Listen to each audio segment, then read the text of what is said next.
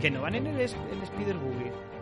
Sí. Es que me falta todo eso. Está la familia de Hulks. Hulks de Hulks endogámicos, endogámicos, rednecks. Bueno, Yo quiero sí, todo Hulk- eso. A mí ponerme a Hugh Jackman en el desierto no es hacerme Old Man Logan. ¿Pero tú crees que veremos alguna vez en, en Disney a Hulk comiéndose a gente? Uf, no, pero no, uf. En Star, en Star quizá, ¿no? Puede ser. Saludos y bien hallados, damas y caballeros, a un nuevo programa de Marvel Studios Noticias. Yo soy Chevy, es un placer que nos escuchéis. Estoy acompañado de Harold. Buenas tardes. Buenas tardes, Chevy. ¿Qué tal, Iván? Y Iván, que por supuesto está, Perdón por el spoiler. está eh, desde Barcelona, nuestro enviado especial en la ciudad de Condal. ¿Qué tal, Iván? ¿Cómo estás? Muy bien. Buenas, Chevy. Hola, Harold. ¿Cuánto tiempo? Encantado de volver a coincidir contigo. Sí. Pues nada, Tenemos ya- muchas cosas que debatir hoy. Uf. Sí, eh, empezando, vamos a empezar fuerte ya antes de ponernos con el capítulo de Falcon y el Soldado de Invierno. Eh, hace un par de días hubo este rumor que ha empezado a correr por la red que va a haber una especie de serie de Disney Plus basada en Lobezno, en Wolverine. ¿Cómo se llamaba el personaje en Latinoamérica? No me acuerdo cómo se llama. Carcayú. ¿Sí? Que me quiere sonar que Carcayú. No me acuerdo. Glotón. Glotón. ¿Glotón? Sí. Que nuestros Sí, sí. oyentes latinoamericanos nos lo aclaren porque yo me, me hago un lío siempre. Eh, pero vamos. mm, Yo te voy a hablar de C con el Guasón y Gato. Técnica- técnicamente, glotón es la traducción literal de, de Wolverine. Pero aquí, aquí en España, glotón es alguien que come mucho. Entonces no, no queda muy bien como un superhéroe. No, no, la verdad es que tiene mucho más gancho en inglés. Entonces tuvieron que poner, que poner Lobezno, que es un lo, lo pequeñín, que bueno, que ya le pega un poco, ¿no? A Lobezno, ¿no? Sí, sí. Bueno, al menos al lo vendo de los cómics, al, al lo vendo del Hugh cine que es- mide dos metros. Es una buena torre, sí, es verdad. Eh, bueno, pues esto viene de That, That Hashtag Show, eh, que es un sitio web, creo que también tienen un podcast. Han acertado algunas cosas en el pasado, así que eh, no podemos descartarlo rápidamente como cualquier rumor, sino que tiene cierta veracidad. Eh, por lo tanto, vamos a hablar un poco de lo que dicen. No es que sepan demasiado, pero básicamente la idea es hacer una especie de historia de origen en Disney Plus con una serie que en principio trataría sobre el proyecto Arma X, ¿no? Que justamente hace unas semanas discutíamos sobre esto, que estaba conectado con todo el tema del super soldado. Y imagínate que al final acabamos teniendo razón y tenemos aquí a, a el origen del obezno mezclando, no sabemos si su mutación junto con algún tipo de fórmula de... Bueno, no fórmula, pero tal vez en la misma instalación donde hacen las pruebas de, de crear más super soldados, ¿no? O sea, ¿qué os parece la noticia, chicos? Sé que Iván estaba bastante calentito, así si quieres empezar tú. Bueno, no, calentito no, simplemente eso. Yo quería diferenciar eh, realmente cuando nosotros lanzamos una teoría farlopa de estas, de que se, nos, se nos va la imaginación. Sí, se nos va la imaginación y decimos, hostia, pues a mí me gustaría que pasara esto y tal. No estamos diciendo que creamos que esto es lo que va a pasar. Simplemente a mí me gustaría que, eh, evidentemente, mm, todos los rumores, yo hasta que, que no se confirma por Disney nada, yo no me creo nada. O sea, que, que van a hacer una serie sobre Wolverine. mm, igual luego sí que la van a hacer, pero es de animación, por ejemplo. Claro, es que ¿quién nos dice que es una serie live action? Bueno, en teoría está. Es que hasta- el, el rumor este dice que va a ser producida por Marvel Studios. Puede ser que sea de animación, pero eso no, Claro. no quita que pueda llegar a ser canon. ¿Quién sabe? No, no, sí, que no lo discuto, que, que, que, que si es Marvel Studios será canon porque Kevin Feige ya dijo que a partir de ahora que, que se ha unificado todo, todo lo que hagan va a ser canon, igual que, a no ser que sea algo tipo Elseworlds como, como el What If. Que, que también puede If. ser, quién sabe, ¿no? También puede llegar a ser canon de alguna manera. ¿Quién sabe? Sí, por eso digo, pero que, es de animación y estará dentro del universo del UCM, sin problema. Lo que pasa que, evidentemente, no se tendrán en cuenta las historias porque, porque son, real- su propio, como su propio nombre indica, son what if. Eh, claro, pero es que, más que nada mi comentario venía porque a raíz de, esta, de este rumor ya, ya ha empezado a haber eh, gente que dice que si ya se, se- en nada se va a confirmar a Henry Cavill como el, como el Wolverine del UCM. No, hombre. A ver, lo, único que se sabe es esto, es que hay una serie que está Sí, sí. en... Está en- al principio, ¿vale? o sea, digamos que el panel de Marvel Studios, que es Kevin Feige y unos 20 ejecutivos más, es cuando le han dicho a un grupo de guionistas, ni siquiera son los guionistas que van a escribir la serie, son guionistas que crean historias, crean ideas para, para Marvel, y les han dicho que hagan una serie o una película de Lobezno. Luego, una vez hay una especie de idea, se la tienen que vender a diferentes guionistas ya que van a escribir la serie y a showrunners, que son los que van a encargarse de que la serie pues lleve a, llegue a buen puerto. Ni siquiera estamos ahí todavía, solo estamos en el principio, en la parte conceptual de crear Lobezno. Y sinceramente, si yo soy Kevin Feige, el día que, que Disney compra Fox y me dan luz verde, yo ya tendría a unos 200 guionistas tranquilamente eh, escribiendo historias sobre un montón de personajes eh, del universo de Fox para cuando necesiten una, decir, a ver, de toda esta basura que habéis escrito, ¿qué es lo que merece la pena? Y de ahí ya pues van cogiendo ideas para el futuro. Entonces, que se filtre esto ahora, esto tal vez lleva meses, sino... Es que ¿cuánto hace que compró Disney Fox? Un par de años ya. O sea, Sí. 2000 2018 fue, ¿no? Sí, antes de, de Dark Phoenix.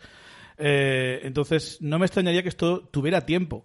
El hecho de que no tenga ningún showrunner mm, eh, vinculado es lo que me hace creer que esto todavía está bastante lejos. Y hablamos por lo menos, es una serie de Disney Plus, al menos do- de dos a tres años lejos mínimo. ¿Vale? Correcto. Entonces, hay que tomárselo con calma. Eh, ahora, digamos que, olvidándonos de, de- de lo demás, que es todo especulación más allá del rumor, o sea, ya, ya no es ni rumor, ya es especulación de cada uno, ya lo que decías tú de la farlopa. Eh, que, que si Henry Cavill como Lobezno, que si va a ir de esta historia, realmente no lo sabemos, ¿no? Pero vamos a no vamos a decir que, que es oficial ni vamos a decir que puede ser, pero sí vamos a decir qué nos gustaría ver. Imagínate que sí hay una serie de Disney Plus, porque seamos honestos, si yo tengo la licencia de Lobezno, que es uno de los personajes Marvel más importantes de la historia, tarde o temprano voy a hacer una serie, una peli o incluso varias. O sea, eso está claro. La pregunta es, ¿os gustaría ver a vosotros una serie en Disney Plus de 6 8 episodios que trate sobre el origen de Lobezno y la arma X? Un poco lo que pasó en X-Men Orígenes, Orígenes Lobezno, los primeros mm, media horita, 30 minutos, pero bien hecho, mm, yo creo que sí, yo creo que puede ser una buena idea. Así al menos cuando salgan las películas ya será el Lobezno que conocemos y no tenemos que eh, perder otras dos horas de origen, al menos ya las tenemos en televisión. ¿Qué, qué opinas, Harold? Estás muy callado. Eh, no, no, yo opino... También es que no te he dejado hablar. No, tranqui, tranqui. Yo, yo opino lo mismo que tú. Y además, eh, a mí lo que me llama la, la atención de, de este rumor no es que se hable de, de la naturaleza un poco antológica de la serie, ¿no? De que mm, puede llegar pues, a adaptar diferentes momentos del cómic o, o- o ubicar, como, lo ves, no es, es prácticamente inmortal, pues lo puede ubicar casi en cualquier época, ¿no?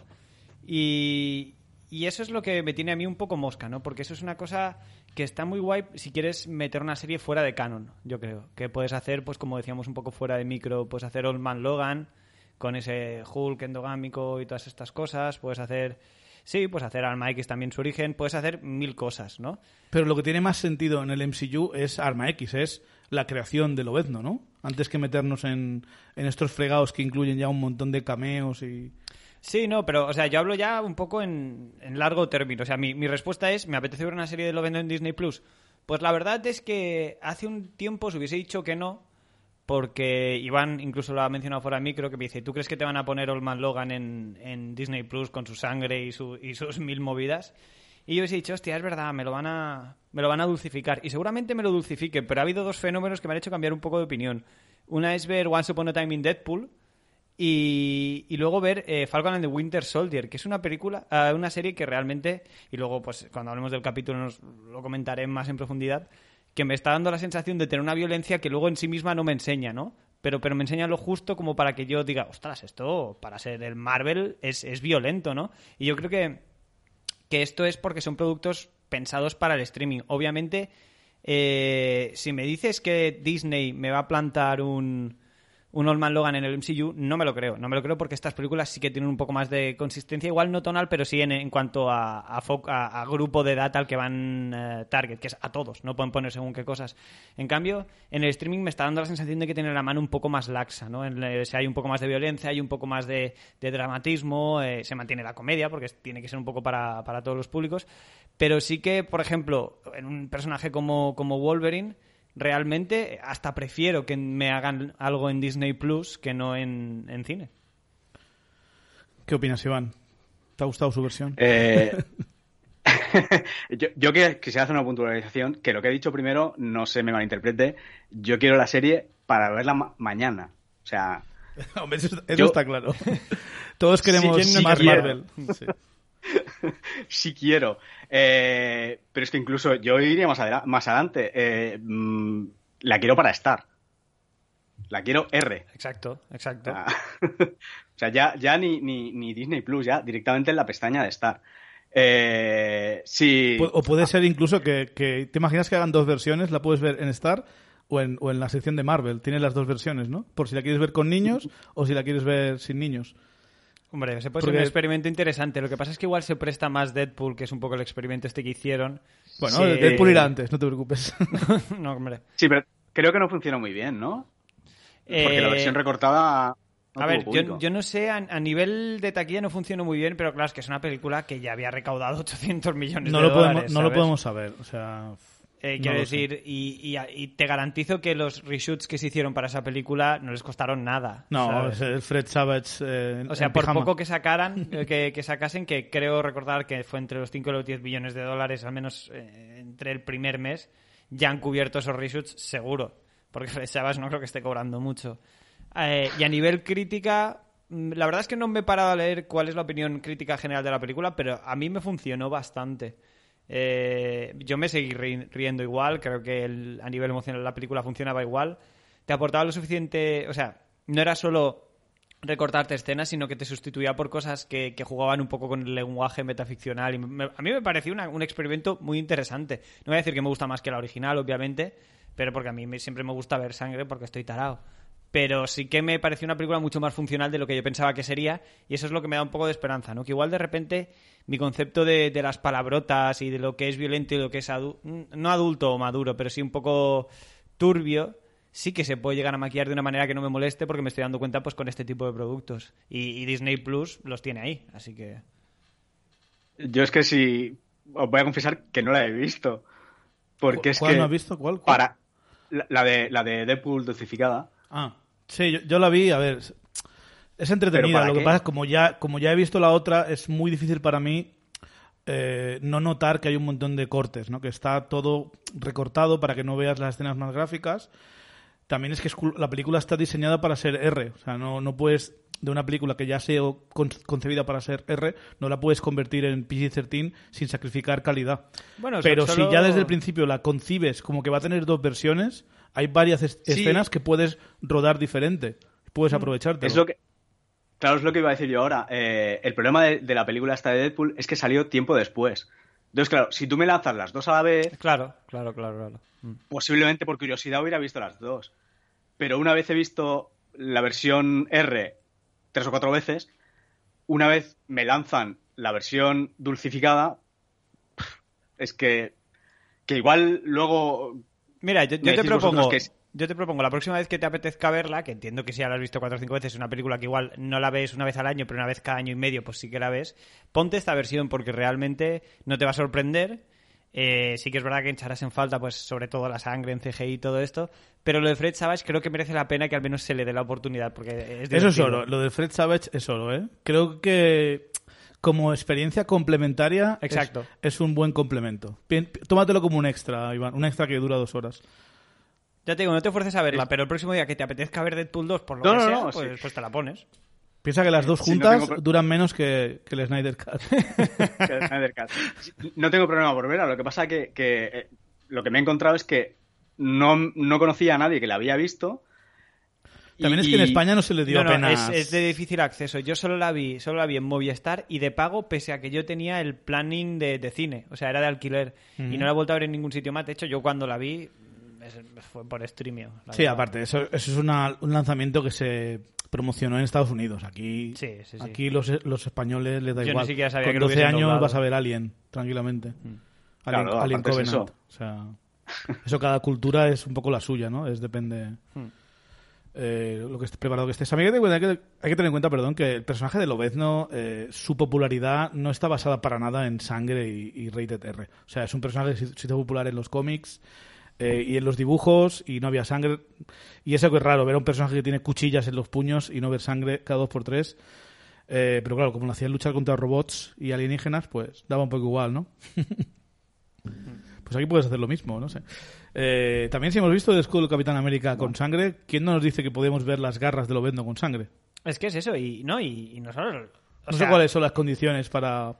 Al igual si es un cuchillo, es un arma punzante, no puede tener sangre, pero si es redondita sí, no lo sé. Yo creo que tiene más que ver con el hecho de que tú veas ese arma penetrar la carne. Porque es lo que te digo, fíjate que tú no ves en ningún momento el, el escudo golpear al, al criminal en, en la serie, ¿no? Y sin embargo, por cómo está editado, hostia, sí que te... Sí que te no, no voy a decir que entras en shock porque, bueno, a ver, nosotros hemos visto escenas mucho más violentas, obviamente, pero sí que dices, ¡Uepa! ¿Qué ha pasado aquí en mi, en mi producto de Marvel perfectamente controlado para todos Claro, los públicos? que hay mucho público que, que no consume contenido violento y, y esto al igual es una de las cosas más violentas que han visto en el UCM y les ha chocado y para la serie es interesante esto porque tiene que chocarte, tiene que ser un momento en el que si sentías algún tipo de compasión o eh, yo que sé, empatía por John Walker, aquí es cuando tienes que empezar a decir a este tío se le ha ido la olla y ha cruzado una línea de la que probablemente no, sea, no va a volver, ¿no? Exacto, exacto. Aunque en el episodio nuevo ha habido un momento que me he empatizado bastante con, con el personaje. Que, que, por cierto es que no, no entré porque me pareció un poco clickbait, pero hay, en serio hay gente que se ha enfadado con esa escena del Capitán, con el escudo del Capitán América, porque creo que es que es eh, o- eh, todo el point Ya de, nos de esa acercamos, escena, ¿no? Pero sea, ahí, Jara, nos acercamos a territorio de gente que abuchea al niño ese de Juego de Tronos por interpretar al rey malvado. ah, eso vale, ya, es, vale, eso, vale, ya, eso ya es gente que no, que no es capaz de distinguir eh, ficción de la realidad. sí. que existen, Es que que existen. sí, lo comentamos, lo comentamos, creo que no estabas tú ese día. Eh, realmente el, el actor este que decía Chevy ahora de, de Juego de Tronos llegó a decir dejo la actuación, o sea, dejo de actuar. Y, y actores de por 13 razones Mm. que en su Instagram personal eh, cuelgan una foto con su novia de vacaciones no sé dónde y lleno de comentarios de a la chica cómo estás con ese violador, cómo una cadena es capaz de, de- de contratar a un violador. No, no, no es un violador, es un actor que hace de violador. Pues, No, lamentablemente, No, no- no hace falta irse, irse tan lejos. El caso de Kelly Marie Tran en, en- o Tran en, en Star Wars, eh, que la chica se tuvo que quitar de las redes sociales hasta que volvió porque el personaje de Rose, me refiero. Porque la Sí, peña sí. la maltrataba ni que hubiese escrito ya el guion, por el amor de Dios. Es que... eh, Es que no hace falta mucha gente para que, que, que acabas hasta la polla de, de Internet, ¿eh? Solo te bastan unos cuantos y te, sean amarga- y te ruidosos. amargan la existencia. Porque parece que en Internet se puede hacer de todo y no hay consecuencias, pues... eso parece. Pues, pues debería verlas, ¿eh? Arroba policía. de hecho, de hecho, vi, vi hace un par de semanas o así, vi un, creo que era un reportaje, y además era un reportaje de la cadena SER, que decía que, que habían hecho un estudio, no sé si ellos o se hacían eco de un estudio que se había hecho, que decían que habían hecho un estudio en redes sociales y el 90% de la gente no sabía que la Isla de las Tentaciones es ficción. Sí, los reality O sea, shows, damas y caballeros, también son... Están guionizados. Tienen, tienen un, un writer's room Tienen un- como cualquier otro programa. Sí, tienen un cierto grado de improvisación mucho más alto, pero sa- saben a lo que van. Y, y se grabó hace mucho tiempo. o Sí, sea, sí, sí, sí, sí. no hay sorpresas. Eh, no sé, puede estar interesante seguir este proyecto. La verdad que es una fuente relativamente que nos podemos fiar o no, pero es un rumor digno de mencionar, así que tenedlo en cuenta que puede ser.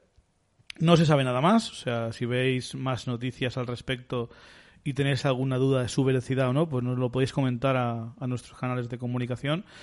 Pero eh, si no las cubrimos en el programa es que no tienen demasiado que. No, no tienen valor, básicamente. Os hacemos un favor. Bueno, Ochevi os hace un favor filtrando. Sí, yo. A mí me encanta Marvel, estoy pendiente de todas las noticias, pero el 80% es clickbait y basura y no. Paso. Literalmente paso. Así que, lo ves, ¿no? Hasta pronto. Esperemos que, que bueno, antes de, de cerrar el tema, lo que sí quiero, imagino que vosotros también, es que si me introducen lo ves, ¿no? Eh, que me lo hagan ya teniendo un plan de cómo van a introducir a los mutantes. O sea, Hombre, sí, sí, sí, sí, yo creo que es necesario. o sea, que no que no sea un super soldado al que le han puesto un esqueleto de metal y ya está. a, lo mejor, a lo mejor Arma X puede estar ubicado en, Westview. Sí, sí, puede ser, pero yo imagino que el tema de los mutantes tiene que estar ligado con, con Lobezno. Con Miss Marvel, la Kamala Khan, me da bastante igual porque es algo nuevo y que incluso los Marvel Comics lo hizo para intentar empujar los inhumanos y tal. Eso da igual. Pero Lobezno creo que va, va muy dentro del personaje su... Sí, es que es un X-Men, ¿eh? o sea, es Su un X-Men mutación. icónico, es, es un icono mutante. eh, y aparte es Yo cana- creo- canadiense. Yo creo que el tema de los mejorados ya lo superamos con WandaVision. Eh, espero que cuando ellos crean conveniente y de la manera que crean conveniente mm, se introduzcan los mutantes y no empecemos con, con experimentos raros. Eh, está claro que si ya tienen Fox desde hace tiempo. Creo que sí que era 2018 porque recuerdo que uno de los rumores que, que habían es que Hugh Jackman podía aparecer en, en Endgame que luego no fue, evidentemente, como el 80% de los rumores. Es que, a ver una cosa. eh, Hugh Jackman va a aparecer en Endgame, por favor. Sí, es que no pintaría nada. El problema es que no pintaría nada. Claro. Es que lo más parecido que posterior a eso, y ha enfadado parte del público, es eh, el chico este de Quicksilver en WandaVision, que al final no ha sido nada. Es que, que hubiesen hecho algo así. Es que... Pero eso al menos fue pinchando un poco, ¿no? Sí, eso fue un Pero poco si pinchando. lo ves no llega a salir al final de Endgame ahí con las garras, ¿qué, qué haces ahí? Si sale como un soldado con una metralleta y es un cameo y un guiño a la gente, pensabas que iba a llevar las garras, ¿eh? Pues no. No, está Pues pre-Arma sería- X. Sí. Todavía sería gracioso. Aunque sigo prefiriendo a, a jugar el pato ahí. Con el, Sí, con el rifle. sí, sí, sí. Hombre, jugar al pato siempre es bien. Sí, esperemos verlo en, en She-Hulk. ¿Cuántas cosas le podemos agradecer a James Gunn, eh? sí, la verdad es que sí. Uf, y lo que queda todavía, porque Es que sí, eh. con Suicide Squad y, y la tercera de Guardianes aún queda mucho James Gunn. Y espero que no... Y el otro día Que no volví se a ver vaya. el hijo, aunque fuese solo producida, y el hijo es, es, es espectacular. A mí me encanta el hijo. Bueno, ya sabéis mi Hay opinión mucha sobre gente, hay mucha gente que no le gusta la peli del hijo, ¿eh? que le Porque al final a nadie, o sea, a los fans de Superman no les gusta ver el concepto de Superman pervertido, porque son todos unos Boy Scouts asquerosos. Wow. Pues Dura, durísimas declaraciones por mi parte. a mí me encanta la del hijo. Es, Es lo mejor, es lo mejor. Es lo mejor. Pero es verdad que eh, me he encontrado gente que no le gusta. y tal, y, rara. tal y como acaba, eh, Uf. quiero secuela. Hombre, hombre, con el John Doe este conspiranoico hace- hablando del Dark Aquaman y, y la Wonder Woman bruja y mil movidas. Bueno, vamos a hablar de Falcon y el Soldado de Invierno, episodio 5, la verdad. Eh, empezamos, bueno, vamos a, ahí a saco, ¿no? No queréis comentar rápidamente lo que os ha parecido, pero bueno, luego ya sí eso... Casi que al final entra mejor. ¿no? Sí. Spoilers, por si acaso, para todo el episodio. Después ¿Y de, de Mandalorian, Mandalorian? quizá. De Mandalorian puede ser. De WandaVision que podría caer alguno también. WandaVision es posible también que caigan, así que hay que ir... Si estáis en este podcast hay que ir on the flow, on the- Sí, ne- necesitamos que nos sigáis el ritmo. hay que subirse al tren. Venga. Posibles spoilers de Invencible, que al menos ya lo estoy viendo. No, Invencible no, no vamos a contar spoilers, tranquilos. Eh, porque eso sí que no tiene nada que ver. Al menos Mandalorian está en, Eh, en, en en Disney, Plus, es verdad, es verdad. Eh, y es lo que digo, ¿no? Si no has visto Mandalorian ya, es que no quieren, no que no puedan. Exacto. ¿Vale? Es- o, o que no te importa. O sea, no que no lo vayas a ver, pero desde luego no te importa mucho. Exacto. Y si no te importa, pues te dan igual los spoilers. Esa es la filosofía. Que está equivocada no, puede ser. O sea, ¿Quién- si te enfadas por el spoiler a estas alturas, es tu problema. No, pero a ver, si, tienes, si estás viendo Falcon porque tienes Disney Plus, tienes que haber visto Mandalorian si te gusta. Sí, exacto, exacto. Exacto. Mandalorian es, es bien, está chulo. Eh, vámonos con Falcon y el Soldado de Invierno, como he dicho. Empezamos eh, unos minutos después, o un tiempo después de lo que ocurrió al final del pasado episodio, cuando John Walker pierde el control y mata a Nico, uno de los eh, sin bandera. Y está como huyendo a una especie de, almacenes, ¿no? Debajo de una especie de, vías del tren o del puente y como que se esconde un poco ¿no? en, un, garaje para aclarar las ideas. ¿eh? Lo que ha pasado, ha muerto su mejor amigo, eh, se le ha ido un poco la olla, ha perdido el control, no lo tiene claro. Ya en el episodio pasado veíamos como que está quieto y tiene la cara como ida, se le va moviendo la mano sola.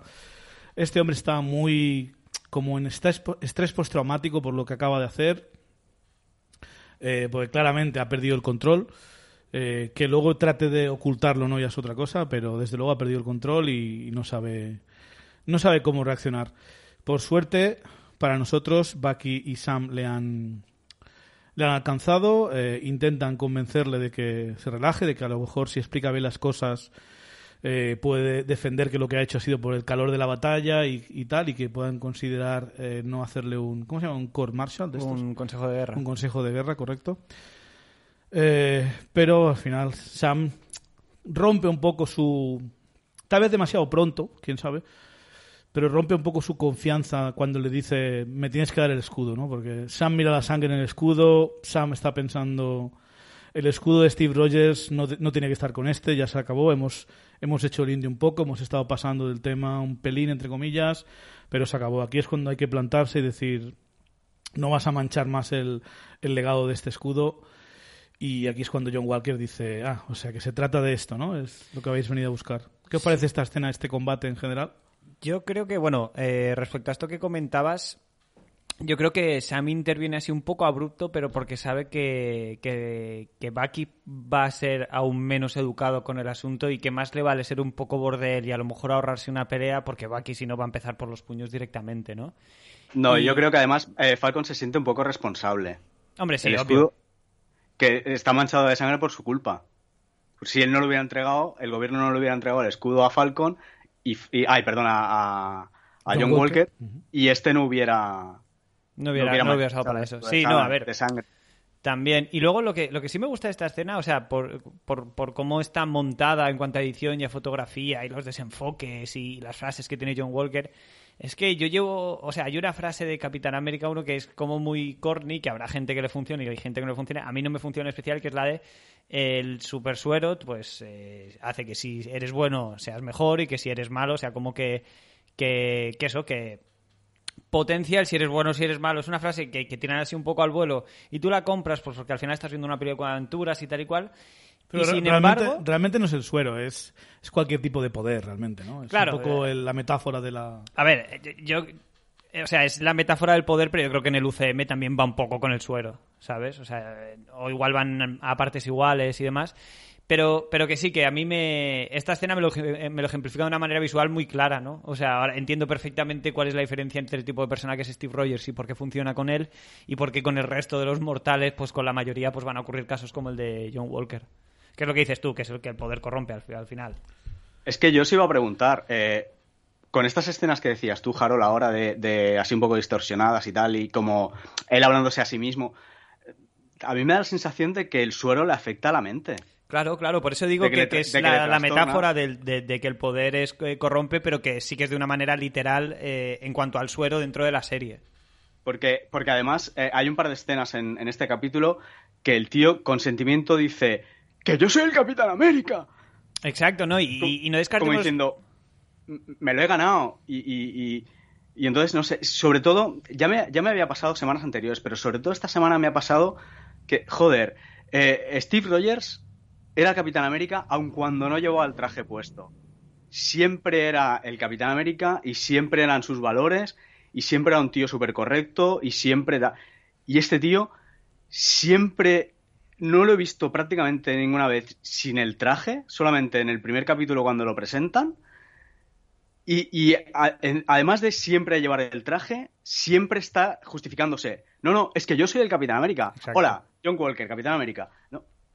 Mm, Si lo tienes que justificar tanto es que no lo eres. Claro, claro, claro. A ver, están también sus, sus, sus problemas de autoestima, ¿no? Que en el fondo, no es, eh, o sea, la mejor defensa es un buen ataque. El tío sabe que los zapatos que tiene que llenar son muy grandes y que es complicado, ¿no? No, no, le estoy justificando, ni mucho menos, ¿no? Que es un tío que es un desequilibrado y ya está, porque también habrá visto muchas cosas en la guerra. Y... Pero que lo que tiene también es un problema de ego ahí. Sí, pero yo, yo creo que le estáis dando mucha importancia a lo que el suero le hace al individuo y yo no creo que sea verdad porque hemos visto al resto de Sin Bandera y la mayoría de ellos, quitando a, a Carly Morgenthau, que es la que más se le ha ido la olla, los demás parecen bastante serenos. O sea, A ver, serenos, pero sin embargo han montado un... un- pero no están perdiendo el control y se están poniendo nerviosos y actúan como alguien que le falta un chute de... No, pero este en concreto se, se le suma... O sea, no estoy diciendo que este momento este en este pavo concreto- lleva así toda la serie, desde el principio, desde que aparece luchando, ya se le ve nervioso, inseguro. O sea, sí, intranquilo. inseguro, pero no violento. O sea, o no tan Bueno. violento. Bueno, sí, violento se le ve, pero quiero decir, eh, aquí no, no, no sabe cuándo parar, ¿no? Igual también porque le falta a la mar, que es un poco el que de repente igual le echaba el Es que es eso, le falta Sí. a Lemar, que es el que le controlaba, y encima tiene el super, eh, super suero, que ahora él se cree que es invencible, que es que, que no le detiene nada. O sea, sus inhibiciones se han ido. Claro, sí, pero mira, es que- a la que se han ido sus Es como inhibiciones... antes, pero amplificado. Claro, es que al momento que se toma el suero, su vida se va a la mierda. Se muere su mejor amigo, comete un, te- tengo un una crimen. teoría de lo del mejor amigo. comete un crimen que, que luego acaba con él, ¿no? O sea, que acaba con su figura de Capitán América a nivel mundial y que le va a costar su, su carrera. Todo por, por tomar ese suero. Pero no realmente por lo que le hace en plan mentalmente, sino por cómo le hace reaccionar. Yo, no sé, no creo que, que le afecte tanto como, como decía el profesor Erskine en, en- en el primer Vengador. Ya te digo, po- podría ser, pero si fuese ese el caso, al menos yo podría estar, o sea, yo leería esta escena como una manera visual de representarlo bastante, bastante adecuada, ¿no? Sí, pero claro, si, si decimos lo del suero, le estamos como excusando, le estamos como dando el perdón al personaje eh, porque lo que ha hecho ha sido por culpa de efectos químicos en su cerebro, que en cierto modo es verdad, porque así es la gente, pero no son reacciones químicas a causa del suero, creo yo. Si no, imagino que el doctor Niegel lo hubiese dicho. Pues si la idea de hacer un suero más refinado, más perfecto, más bueno, que no te haga músculos, pero te sigue volviendo un poco majareta, pues no sé, no lo veo muy perfeccionado el suero, entonces. No, no, pero que está claro que este tío no es así única y exclusivamente por culpa del, del suero. Que el tío es así, Sino que tiene, pero ya mala, venía así tiene de- mala base, tiene mala base. ya, ve- ya venía de serie, así, quiero decir, algo ya desde el primer capítulo que no tiene suero, que solo tiene desde el capítulo anterior, ya ves que hay algo que no funciona. Y tampoco digo que sea un mal soldado. Yo creo que es un buen soldado si tiene un buen capitán, un comandante que sabe cómo manejarlo, que sabe cómo mantenerlo a raya y cómo motivarlo y cómo y cuándo decirle, eh, aquí no muerdas, eh, aquí no te pases. Pero cuando está de repente le dan el escudo y le dicen, ala, vuela libre, pues ya vemos cómo se pasa la jurisdicción por la, por la polla. O sea, Bueno, es, es que si recuerdas, eh, es prácticamente el mismo personaje que el, el- el personaje de Tommy Lee Jones elige como Capitán América en, en el primer Vengador. Sí, lo comentamos ya además, ¿no? Es- Esto. Un soldado, sí me suena, me suena que lo El hablábamos que con cuando tira la granada y Steve se pone encima es uno de los primeros en esconderse detrás de un coche. Exacto. exacto. O sea, un, un gallina. Bueno, y lo que es la escena de acción en sí, creo que es la escena de acción, digamos, a, a pie, eh, que más me ha gustado lo que llevamos de serie, pese a que me sabe muy mal, pero no consiguen que, que lo que hace único a Falcon eh, me cuele. O sea, quiero decir, cuando da puñetazos me parece guay, está bien coreografiado, lo que tú quieras, pese a que uno sea un super soldado y el otro no, pero bueno, ya he decidido olvidarme de eso. Pero ya cuando da vueltas por el suelo con las alas y todo esto, es como, a ver, ¿cuándo se ha conseguido esto en, en Breakdance 2 Electric Boogaloo? O sea... O sea, en el momento que le arranca las alas. No, son- eso me ha molado, eso me ha ¿no? molado. No, buf, a Sí, ver, lo- sonreí, pero dije, no, porque ahora ya sí que seguro me lo hacen Capitán América. Si renuncia a las alas ya, es que es Capitán América sí o sí, Pero ¿sabes? eso estaba clarísimo, ¿no? No había esperanzas de que, de que recobrasen un poco el sentido, la- yo qué sé, ¿sabes? No sé. No, no, Encima luego lo muy claro. Ha quedado muy claro, Ha quedado- demasiado claro Ha ahora. quedado, ha quedado muy claro cuando, cuando Bucky recoge el escudo y se lo tira a Falcon y le dice, toma, y no lo vas a perder.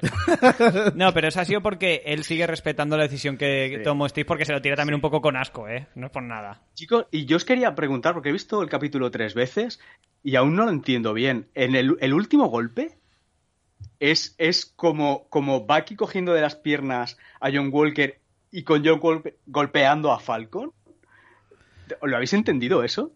Que acaban los Es tres en el que suelo. la verdad es que hay un momento que desconecto yo con las escenas de acción a veces, ¿eh?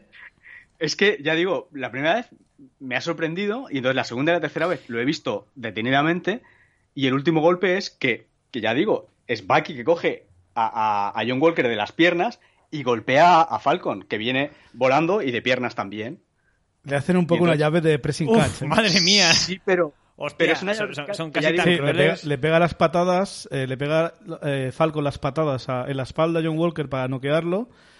Y imagino que eh, de la caída que se pega a Sam, pues se queda un poco en el suelo cansado, ¿no? Pero también, más que nada, por que la- el combate se ha terminado y quieren aprovechar el momento para.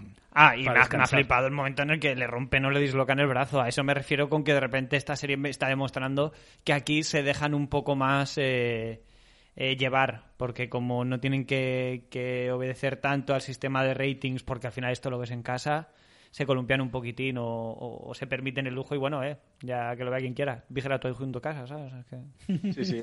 Ha, sido un poco, un poco eh, Spider-Man intentando arrancarle el guante a, a Thanos. Completamente, completamente. Pero Pero al final, inesperado. yo entiendo, yo entiendo que brazo roto, porque se oye crack. Sí, y ¿verdad? No, Y una posición muy abierto. antinatural, Sí, pero realmente. esto, esto sí. se cura, ¿eh? Hombre, O y más si eres un super soldado. No, sí, no, yo, no, yo- yo creo que después, le- después le vemos en el, con, con el Senado que le están destituyendo y eso, se le ve con lo del brazo, ¿cómo se llama esto? El, Las cayolas, El cabestrillo. el cabestrillo. el cabestrillo, eso, perdón. Eh, se le ve con eso, pero realmente está fingiendo. Porque... O, ya- o- o no está curado, pero ah, igual lleva dos días y ya tiene hueso otra vez en su lugar. Yo creo que ya está curado, pero está fingiendo porque los demás no saben que tiene el suero. Es verdad, porque luego es verdad que le sorprende cuando sabe la... Elaine. Bueno, sí, ya, ya haremos. Eh, pues a mí me ha gustado mucho esta pelea, la verdad, eh, y me alegro que sea realmente la única que vemos en el capítulo y luego nos dedicamos todo a, preparar el terreno para el final, pero también nos da un capítulo de mucha introspección, continuando un poco lo que vimos en el primer capítulo y dándonos la recompensa, ¿no? Porque muchos pensábamos que el primer capítulo era como eh, trasfondo que tal vez no iba a tener su recompensa más tarde. Y este capítulo me ha gustado que sea. Yo pensaba que iba a haber mucha más acción, pero me ha gustado que sea de tranquilidad, que sea de darnos un respiro. Eh, y no sé, es que a mí Sam y Bucky me gustan mucho estos personajes. Y cuando pasamos tiempo con ellos y no estamos mareando la perdiz con, con tantos cambios y que sin, bandera y tal, pues la verdad que le- les coges cariño. Sobre todo cuando están los dos juntos en este capítulo, me ha gustado mucho su, su relación. Sobre todo el final, que ya comentaremos. Lo- el diálogo es bastante divertido. Eh, pero bueno, tenemos el título de crédito de Falcon y el Soldado de Invierno, que se ha mantenido igual de serio toda la serie. Teníamos alguna... Sí, pe- pero, pero creo que en cada capítulo, o sea, eso es como título de crédito es aburrido, pero creo que lo han metido lo suficientemente bien como para que nunca te chirríe cuando empieza el capítulo tampoco. No, no, no puedes hacer unos títulos como los de WandaVision en esta serie, eso es así. Sí, no, no, no encajaría, ¿no? Tampoco. Bueno, depende de lo que hicieran. Em, luego tenemos una escena en la que vuelven, parece la, la zona esta en la que había tenido lugar el funeral de Mamadonia, o al menos están, o están reciclando sets, o es literalmente el mismo sitio para los personajes.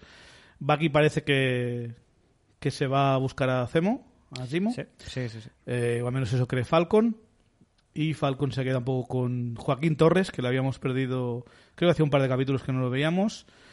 Eh, Por teléfono creo que aparece sí. en algún momento. Sigue siendo Sí. simpático con Bucky, en plan, "Oh, has recuperado tu, tu manga, ¿no? Sí, yo sigo arrancaste". queriendo ver más cosas de, de este, de este chico dentro del, UCI del MCU. Sí, eh, bueno, y tenemos aquí el primer indicio, ¿no? Falcon le dice, te, puedes te puedes quedar las alas, ya no las quiero. O sea, Sí, sí, además, además eh, aquí también he pensado en ti, Harold, porque eh, Falcon lo que hace es coger el escudo e irse. Y entonces eh, Es que Torres le dice, claro, Torres le dice, eh, que te dejas las alas. Y el otro se gira y dice, quédatelas. Sí, es que es eso, es que como que todo el capítulo me lo va tirando a la cara. Hay un momento en el que intentan convencerme de que están jugando con la idea de algo que sería mucho más justo, pero no, al final del capítulo queda claro a- a hacia dónde van. Pero bueno, ay, qué no, no, no cambia de opinión este, ¿eh? Se- Sigue en sus, sigue en sus 13. No, aunque diré, es que sabes, sabes lo peor, que esta serie me ha dado un, un argumento muy guay por el cual eh, Sam no debería querer ser el Capitán América, que luego llegaremos, que es la escena con Isaiah, a- Isaiah Bradley, que, te digo que de repente es como que es, o sea, mis razones no son razones para, para, para que Sam sea o no sea Capitán América. Las razones de Isaiah Bradley son razones para que no lo sea. No sé si me explico, ¿sabes? Sí, sí, sí. Sí, Que- pero Sam luego tiene una buena... No, sí, sí, sí. Y de, de hecho creo, que, creo que eh, de, es de lejos el mejor capítulo que hemos visto de la serie por eso un poco, por el mensaje un poco al final conciliador que tiene al respecto de todo esto. Pero bueno, ya, ya llegamos a... a- Bueno, creemos escenas. que en el capítulo final tendremos una aparición de Torres como el nuevo Falcon, o eso ya es algo que, nos, que lo veremos mucho más adelante en el, MC el MCU. Yo veo escena postcréditos de Torres en un laboratorio con cositas que hagan chiu chiu, porque por lo visto cualquiera puede aprender a arreglar este bicho, ¿sabes? Y, y eso es lo que compro de- del sucesor de Falcon. No creo que veamos más. Mira, si Black Manta en Aquaman se puede hacer su traje, este puede arreglar las alas. Pero que Black Manta es el hijo de, de un pirata que, que, que asalta submarinos, por favor, no me lo compares. Nada, no cuela, no cuela. Pero, pero si Torres arregla las, arra- a- las alas, yo quiero que reconstruya Red Wing. Eh, mira, si, si arregla las alas, podrá hacer lo que quiera, porque si las arregla de ese estado, ya será mucho mejor Falcon de lo que fue nunca Sam, ¿vale? Pero también parece más avispado y, y creo que querrá hacer el, el trabajo, ¿no? No parece que quiera ser el típico funcionario como ha sido Sam, que era como Redwing, eh, resuelve el problema, ¿sabes? Ay, señor. Bueno, pues eso. eh, Torres se queda las alas y Sam le dice, no, te puedes quedar, te las puedes quedar.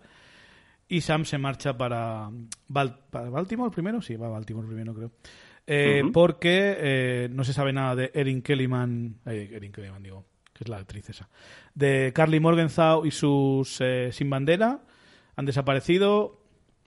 Seguramente eh, estarán en alguno, en alguno de estos eh, pisos francos que tienen por toda Europa. Pero por culpa del incidente de John Walker, pues el gobierno se ha metido en medio, han quitado jurisdicción y básicamente, imagino que por tema de acuerdos de Socovia o lo que sea, pues dice, no, ya, nos encargamos nosotros. Bueno, y porque les viene muy bien para tener el capítulo introspectivo, ¿eh? Porque normalmente habría sido un ¿cómo? ¿Que, que ahora lo han cogido los del FBI. Bueno, vamos a seguir con nuestra investigación porque sí, pero es como que se lo coge el FBI o quien se dicen, pues, pues nada, vamos al pueblo. ¿Sabes? O sea, que lo compro porque me ha flipado el capítulo, ¿no? Pero que en cualquier otro momento lo hubiesen luchado un poco más el tema de las jurisdicciones, ¿eh? Tampoco es que puedan hacer mucho más. O sea, están esperando tener un ping y les llega al cabo de unos días. Escúchame, eres el, el heredero del Capitán América, que, que te... O sea, el hombre que se escapó de los acuerdos de Sokovia. No puedes ir tú a buscar a. Carly Morganzao por tu cuenta. Ya, ya, pero, No, cabe- Fal- pero Steve Rogers en Era de Ultron, cuando se escapan todos los Ultrones, eh, ¿qué les dice a los Vengadores? Eh, El mundo es un lugar muy grande, empezad a hacerlo más pequeño. Mm, Pero se lo dice a los demás, a los que tienen acceso a ordenadores, a satélites. Eh, ¿Qué va a hacer Scott? Mm, Apuntar en su libro, en su librito, en su libreto de notas, en plan, ¿dónde puede estar Ultron? Es un poco así. eh, seamos, conozcamos las limitaciones de, de Sam, no es un hacker. No, Y aparte, eh, Sam está toda la serie diciendo, ahora trabajo para el gobierno, me han indultado, eh, ahora soy un soldado y ahora obedezco órdenes. Sí, es verdad. Claro, Sí, Si pero, pero, uf, pero a la vez... cuando, cuando llega, cuando llega, cuando se encuentra con Bucky, eh, creo que es al principio del segundo capítulo, que Bucky le dice, eh, ¿tú sabías esto? Porque ya A ha ver, salido... Sí, pero, pero Ant-Man, por ejemplo, a- Claro, Ant-Man está en arresto domiciliario y Ant-Man 2 ocurre, quiero decir. Bueno, o sea, no, es digo que que no funcione, no ¿eh? pero aprende. es- es- Scott es más canallita. O sea, no, no quiero decir que no funcione. Yo entiendo que quieras tener este capítulo un poco de calma previa a la tormenta para poder desarrollar a tus personajes, cerrar arcos o, o o que progresen un poco para poder dedicarte a la acción en el último, ¿no? Probablemente. Pero admitámonos que igual en otro momento hubiesen investigado por su cuenta, aunque Pero hubiesen eso- cogido eso las pasa en todas las películas No, y sí, todas sí, las series, o Solo- sea. Solo digo que es muy adecuado. Solo digo que es muy adecuado. No sé, yo creo que está bastante bien hecho. No, sí, no digo que esté mal. No digo que esté mal. Vemos el este especie de juicio que hay delante de los de los senadores de los Estados Unidos. Bueno, llamar juicio y llamar escarnio. Sí, básicamente. Eh, vemos que es John Walker con su traje militar de, de gala, con todas sus medallitas y, premios, verde, ¿no? con su boina verde o lo que sea, eh, y su mujer llegan a, ¿qué llegan al Capitolio o algo así. A una sala de juicios donde básicamente le dicen que va a dejar de ser Capitán América, eh, que lo retiran sin honores, sin beneficios. O sea, eso es que no, no va a cobrar un duro, ¿no? Claro, es que ese es el tema, es que bastaba con que lo retires sin honores, no hace falta que le quites su pensión. Es que esto es como cuando... No, no, no. La verdad que no tengo información jurídica suficiente para saber cómo se. Pero ya no por la información jurídica, el tío la ha liado parda, pero... Y, y no le estoy justificando ni mucho menos. Pero, joder, eh, a la opinión pública ya le basta con que le hayas quitado el cargo, yo creo, y le hayas quitado todos los honores. No hace falta que le arruines la vida porque sabes que a este tío además, salvo una organización terrorista, ya no lo va a contratar nadie, eh, para nada, ¿sabes? Es que tal vez este, este castigo ha tenido algo que ver alguna organización. Tiene pinta, quizá, ¿eh? Tiene pinta por, por lo que veremos luego. Eh, creo que me gusta mucho la reacción que tiene. Perdona, Iván, dime. No digo, que le iba a preguntar a Harold, entonces, ¿lo estás justificando? Eh, ¿estás, ¿Estás de acuerdo con él cuando dice, vosotros me habéis construido, soy lo que vosotros quería que fuera, os he obedecido y he hecho lo que vosotros queríais y ahora me estáis castigando por ello? En cierta medida, no, no al 100%, ¿no? Porque al final nadie le dijo, oye, mata a ese pavo con el escudo. Ahí le, le- le- le- le encargaron, Bueno, oye, bueno. tienes que, tienes que Bueno, frenar a Carly na- Morganzao y a sus terroristas. No mates ¿no? a ese tío con el escudo delante de cámaras. Delante de la gente. Es que, exacto. es que ese es el tema, por eso digo, no es que le esté justificando, pero me parece que, eh, siendo que sí que creo que él hacía lo que el gobierno hubiese querido que hiciese, eh, está mal que le- no le den una triste pensión. Es lo único que digo. Estoy súper de acuerdo con que le retienen, estoy súper de acuerdo con como que es le quiten los público, honores. como es público, no pueden hacerlo. Pero Exacto. al público ya le estás quitando los honores y le estás quitando su carrera militar. No le quites su sustento tampoco, ¿sabes? Y dale una pensión normalita. No te estoy diciendo que se lleve una pensión de vengador por una semana que lo ha estado haciendo, ¿sabes? Pues él no. Él lo- Harold, mi, mi pregunta era tendenciosa, estoy de acuerdo contigo. ¿eh? Es que es eso, es que, es que a ver, te he visto un poco... eh, no, sabía, no sabía muy bien por dónde ibas, gracias por confirmarme que era tendenciosa, porque digo, a ver si es que estoy diciendo una barbaridad y no me doy cuenta, No, que ya no, a veces no. eh, parezco un capullo sin darme cuenta, ¿no? Pero es que es eso, no, a mí no, no. Me, me- En esta escena y en otra, que supongo que es la que le da penita a, a No, es, también. es esta. Ah, vale, pues Creo hay, hay que- otra es escena que, que me da aún más pena, ¿eh? Creo que eso- todo esto que dice es verdad. O sea, Sí. le han construido para ser así y ahora le están apartando porque, no sé, es Por como, ser así. es como entrenar a un perro a que muerda eh, en- eh, cuando le dan las órdenes y el perro muerde, pero justamente muerde a alguien que le pilla con una cámara y hay que sacrificar al perro. Por es, eso- lo que, es lo que está pasando aquí. Por eso estamos de acuerdo que lo de quitarle la pensión es exagerado, ¿no? Es exagerado, pero es que tampoco sé yo cómo funciona eh, el reglamento en Estados Unidos o o en el, o en el caso de, del ejército. Si, si al- un militar, por muchas medallas que tenga, tiene un consejo de guerra, Ya, que- que al ya, igual ya. sí que le quitan la pensión, es que no lo sé. Ahí ya se va más a lo que yo a lo que yo domino, eh, que no es mucho. Pero eso sí, si al igual que tú puedes decir, ah, solo le han puesto 10 años de cárcel por matar a tres personas y puedes tener tu opinión, también podemos tener la opinión respecto a esto. Yo creo que por mucho que haya cometido un, un fallo enorme, eh, sí que es verdad que si tenía derecho a pensión por haber estado en el ejército, debería tener pensión. O sea, Es que... me parece, me parece bien. Porque si no, este pavo es lo que tú dices, que ¿dónde le van a contratar? Al menos ahora mismo, o sea, lo tiene Es chungo. que, es que ahora es, es- es to- o sea, sobre todo cuando el gran problema es precisamente que hay un vídeo en internet en el que se le ve a él con, dándole con un escudo de la cabeza a un terrorista, ¿sabes? Que es que está cancelado, está cancelado. Sí. Em, pero no sé, la, la escena. ¿Es posible que, que esto de que no le den el sueldo o, o los beneficios tenga que ver con esta organización que estamos especulando que tal vez quiera reclutarle más tarde? Tengo Tendría- que admitir que, sentido. que no me lo había planteado hasta que te lo he escuchado, pero desde que te lo he escuchado, para mí tiene todo el sentido del mundo. Claro, ponerle contra las cuerdas para cuando llegue la oferta no tenga más remedio que aceptarla. O sea, es la Pero- forma ideal. ¿Otra vez una organización criminal controlando al gobierno? No, no, No, no, yo- no. pero- pero- Eso es el gobierno, pero... Algún tipo de farmacéutica o algo así. Pues molaría, ¿no? Eh, no, bueno, vamos a esperar a que se introduzca. No, Ahora os lo explico. ¿no? Es que viene aquí ya el momento y no quiero adelantarme. Sí. Eh, este es un momento en el que ya está en el banco sentada junto a su mujer. Su mujer le está, le está consolando, le dice que lo primero que tiene que hacer es ir a, a dar los respetos a los padres de Lemar. eh, y luego ya y luego cuando va a decir luego qué vas a hacer, no tengo ni idea de, qué- de cuál es el plan de, de la mujer, pero tiene pinta de que sabe cómo consolarlo y tiene un, y tiene un plan. Pero de repente llega eh, el famoso cameo este misterioso que todo el mundo está especulando. Está interpretado por nada más y nada menos que Julia Louis Dreyfus, Dreyf- Dreyfus, Dreyfus. que interpretó durante muchos años a Elaine Benes en la serie de Seinfeld, la protagonista. Eh, ya antes de hacer Seinfeld eh, venía de una familia de mucha pasta, así que yo no sé cómo han conseguido que esta mujer salga en una serie de Marvel. Pues precisamente. Yo creo que es porque sus hijos deben ser fans de Marvel y le han dicho, mamá, acepta la puta oferta. ¿Cu- ¿Cuántos, ¿Cuántos actores han contado historias por el estilo de, Porque- sobre Marvel? Yo creo que sí, ¿eh? porque es que si no, no sacas a, a Julia Dreyfus esta así como así de, de casa, no, no cobra poco. O- Os, os- Pero- puedo hacer una reflexión muy marciana que no tiene mucho que ver con Falcon the Winter Soldier porque sean 10 segundos.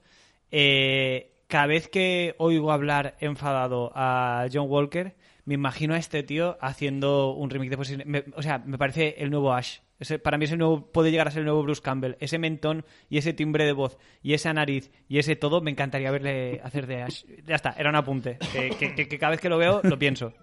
Ok. Pues, Chevy, no te extrañes de esta actriz porque estamos hablando de, de Marvel, que fue capaz de, de sacar del retiro a Robert Redford Ojito, Sí, ojito. sí, sí. para hacer, para hacer un cameo en Game. Bueno, vamos a hablar de, de- de este personaje, la condesa Valentina Alegra de Fontaine, o de Fontoine, no sé cómo se dice. Tiene como nombre de Eh, este, es, una- este es- este es un personaje, dime. Perdóname, perdóname, una curiosidad solo. Me encanta el detalle que cuando la primera frase que dice cuando se presenta es eh, These boots are not made for walking. Sí, que si le quitas el not es una canción de Sí, Nancy sí, sí. Sinatra. Ah, sí, no, no tenía ni idea. la de, hostia. These Sí. boots are made for walking, for walking. and that's just what they'll do. Hostia, qué bueno, ¿eh? Sí, no tenía ni sí. idea. Pero tampoco le falta razón. o sea. Sí, exacto. Ah.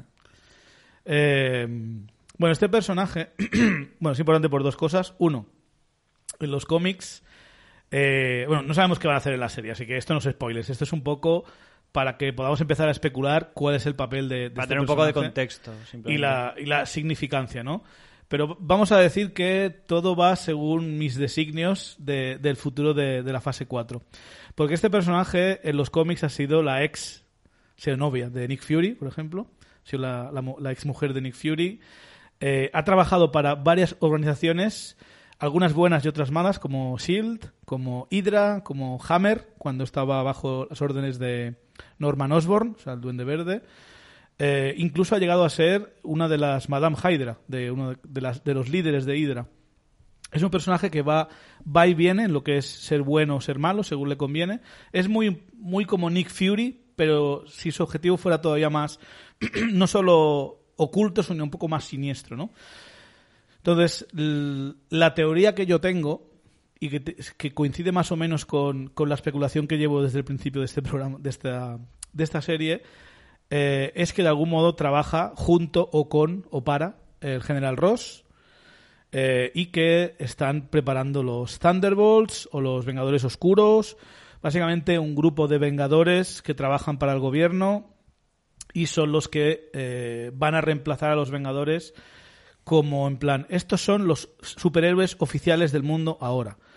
Cuando van a estar en realidad financiados, no sabemos si por una organización rollo Hammer, que era la de Norman Osborn, que es un personaje que no ha sido introducido, no sabemos si por el gobierno u otra, pero desde luego creo que eh, está todo bastante conectado. Sobre todo con más tarde dónde va eh, Barón Zemo al final del episodio.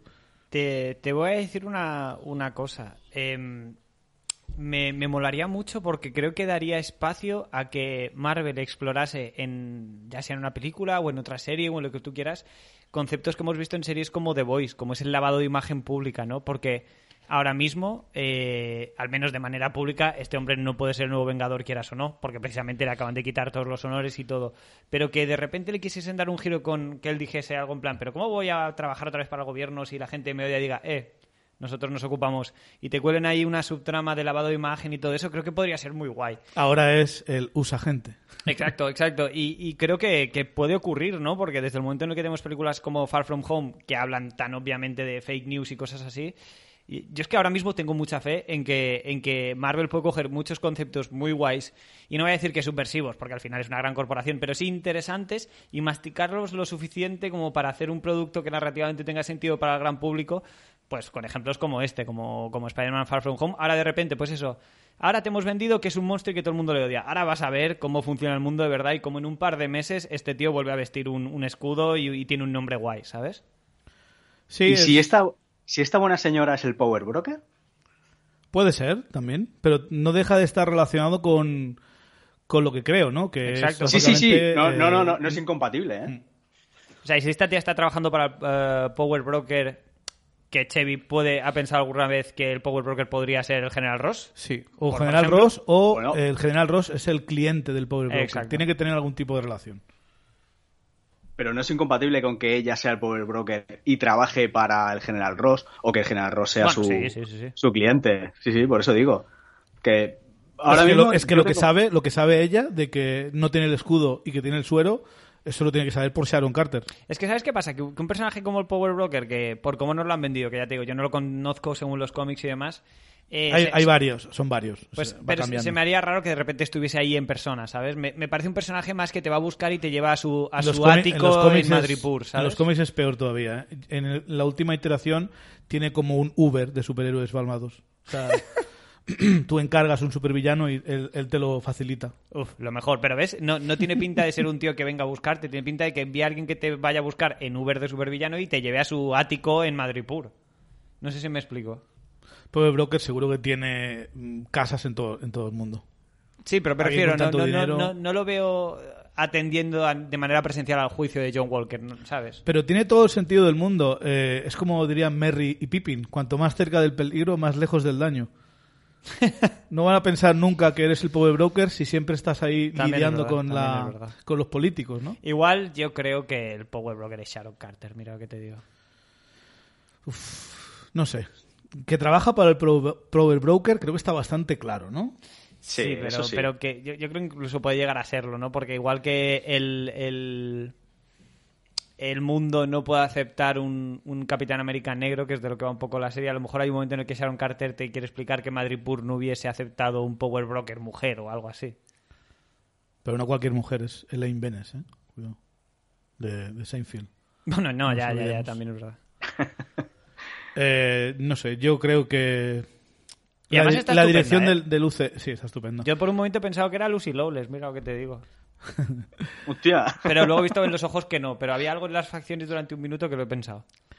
Eh, Lucy Lawless salió un capítulo en Agents of S.H.I.E.L.D. Y, o, o dos capítulos y, Pues debió ser el mejor capítulo. y se deshicieron de, de ella de una manera más tonta. Bueno, ella estaba haciendo Ash vs Evil Dead, seguro.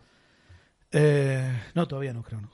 Pero vamos, un- es una dirección del UCM que nos gusta mucho, eh, que creemos que puede ser muy interesante. No realmente porque tenga relación con The Voice o estas series de superhéroes de... No, no, o sea, a mí me interesa el, superhéroes son el- malvados el porque- concepto de lavado de cara público y todo eso. Sí, esto eh, es que si quieres lavar la, la cara a John Walker y convertirle en el usagente, si eres una organización malvada que lo único que quieres es poner tus propios vengadores para poner tus reglas, eh, haces, haces lo que hacen en The Voice, o sea, preparas una especie de, de incidente en la que claramente está todo preparado para que John Walker de repente mm, Uy, llegue y salve el día, aquí. prensa, eh, redención, ala, ya lo tenemos. Es que es así de fácil. Lo que no- me gustaría verlo. y yo creo que lo vas a ver. ¿Dónde? Si es en la segunda temporada de esta serie, si es en alguna película, tal vez en, en los Thunderbolts, en Avengers, no lo sabemos. Eh, yo sigo pensando que esas palabras que decía Ja- James Gunn hace unos años, le decía a Kevin Feige, me fliparía hacer una película de los Thunderbolts. Y Kevin Feige le dijo, bueno, tú haz primero Guardianes de la Galaxia y si tiene éxito podrás hacer lo que quieras. ¿No, no, no crees que acaba de hacer su película de los Thunderbolts? Es que no es lo mismo, no son lo mismo los Thunderbolts que Escuadrón Suicida. Los Thunderbolts es un poco más. Es como más en serio, no es tan de humor y, y no sé, son como más. Es que no sé cómo explicártelo. Son vengadores. eh, son antihéroes, pero de cara al público son héroes. O sea, no es como lo- lo- el Escuadrón Suicida, que es como el Black Ops, ¿no? Es el. Es la chusma. Sí, son, son- son directamente gente mal considerada, ¿no? Exacto. Y hay, hay algunos villanos que están como reformados, pero en teoría actúan como si fueran héroes. No están obligados, no llevan un collar para que o haces Ya. lo que te digo o mueres. Es un concepto diferente que me gustaría que me gustaría ver a James Gunn hacerlo y tratar de hacer una película, al igual que Guardianes de la Galaxia es divertida, pero tiene mucho corazón. Me gustaría verla hacer una peli más seria. No sé si me, me explico. Sí, sí, sí, sí. que tenga Perfectamente, chistes, pero perfectamente, seria. sí. O sea, creo que podría usar bien sus músculos. Vamos a continuar. bueno, esta mujer, de la condesa, le dice, le da una tarjeta blanca y negra a su mujer para que se calle. Básicamente le dice eso, que ha hecho lo que tenía que hacer, pero es que lo ha hecho mal, lo ha hecho, pues lo ha visto todo el mundo. Y los de corbata, estos senadores, tienen que conservar su dinero, así que no le pueden mantener en el cargo, ¿no? Que, que tiene un poco razón, porque si esto ocurriera realmente en el mundo real, habría la mitad de la, la mitad de la gente diría que es horrible y otra gente diría eh, que el terrorista se lo merecía. Esto, Sí, esto la es lo verdad que es que sí. Lo que pasa es que, claro, tú necesitas que el Capitán América sea un símbolo de- del bien absoluto, la verdad. Exacto. Entonces, eh, la verdad que está John Walker bastante atontado con esta conversación. ¿eh? O sea, no sabe a qué viene todo esto. Está sorprendido porque esta mujer sepa tantas cosas. Eh, y se queda como. con la Hombre, mirada eh, en- también le acaban de Sí, hacer un escaneo público y de repente aparece de la nada una señora que además es encantadora, si me preguntas a mí, que, que le da la razón en todo, ¿no? O sea, se sorprende de que de repente hay alguien que no le dice, oye, eres basura, ¿sabes? Sí. Entonces, Pero lo es que además le dice, hasta le dice que, se, que sabe que se ha metido el suero. Sí, por eso, por eso. Aparte, eso ya le, le deja bastante bocas, porque en principio él está en esa habitación solo cuando se la bebe, ¿no? Cuando se lo bebe. No lo sabemos. No sabemos O sea, en principio. No sabemos si Lemar lo sabe, por ejemplo. No, o sea, no sabemos si Lemar lo sabía antes de morir. Bueno, los sin bandera llegan a otro refugio de estos de donde están los desplazados por el por el Consejo de Repatriación Este y eh, la, la policía y el ejército se ha puesto hardcore y lo que hacen es mover a todo el mundo para que esta gente no pueda llegar a, a ayudarles y esto como que empuja a los sin bandera a tomar medidas drásticas, ¿vale? Que luego descubrimos que básicamente es ir a Nueva York y detener la una votación que hay. Que realmente por mucho que la detengas no sé qué va a solucionar eso, pues hará en otro sitio. Sí, yo pero- creo que es más una demostración de fuerza que no el frenar esas repatriaciones. Sí, a ver. Pero te podías decir qué quieren con esto, pero cuando ves movimientos terroristas en todo el mundo, te puedes preguntar lo mismo y eso no les impide seguir poniendo bom- bombas, matando gente y causando el pánico. O sea, que, que el objetivo y, y la forma de conseguirlo no tenga sentido no quita que no haya gente haciéndolo. Exacto. Por lo tanto, uy, vaya, vaya cara pillado a fake Jason Momoa. Fake Jason Momoa. Ahora es como fake eh, drag Jason Momoa. ¿eh? Es que le hemos dado el pause, tenía los ojos en blanco.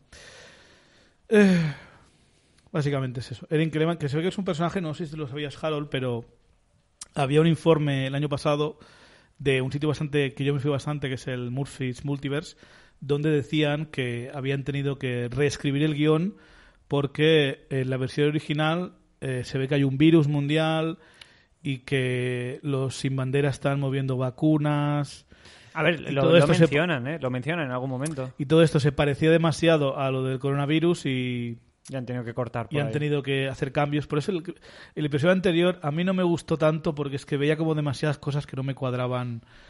eh, Es que, a ver, cortes eh, Sí, aunque, comentamos. entiendo, aunque entiendo las motivaciones de- del grupo de, de Carly Morgan eh, no, me, fa- me falta conexión entre el grupo terrorista y lo que son eh, los refugiados en sí, ¿no? Los veo como muy desconectados y es que me imagino que, claro, ahí habrán cortado escenas por, por el tema Es que este. el personaje de Mamadonia, ah, no recuerdo el nombre de la- Exacto, de la, es que actriz, solo pero, sale para eh, morirse. pero es que es una actriz que ha salido en muchos shows, o sea, que es una actriz que, que vale pasta contratarla, no es una extra. Y sin embargo no la vemos decir nada, la- no le damos ni un flashback. O sea, eso tiene que haber sido cortado porque lidiaba con el tema del, del virus, imagino. Nunca sé, nunca sé si se sabrá el tema, pero bueno, estaremos atentos por si algo se filtra. Vamos a Sokovia, donde por supuesto eh, Zemo eh, ya sabía, imagino, el que le iban a encontrar, pero él quería ver a su a su tierra una vez más. Sí. Está en el, está en el cráter donde fue destruida Sokovia, donde hay una, hay una especie de lago y hay una, una estatua, ¿no? un memorial de estos con el, con el águila con la corona del reino de Sokovia. Y tienen todo el dinero del mundo y tienen que hacer esa estatua en CGI, ¿eh? La verdad. Sí, pues, hasta pues yo creo que está bien hecha. Ostras, a mí yo creo que la, yo no sé si es la luz, pero me o la forma de las caras, sobre todo, no tanto el, el aguilucho y la eh, textura de la piedra como la forma de las caras de... No sé, aquí en el ordenador no se ve muy bien, pero en mi tele al menos se veía bastante chulo. Yo creo que esta escena está hecha entera, creo yo, en el, En CGI. en el volumen. Ah. En el volumen. o en el o volumen por- o en o un croma o en algo así. Sí, sí, sí, está, eh, está bastante claro. Ah, yo lo he visto bastante bien, no sé, yo a mí no me ha sacado de la, de la serie.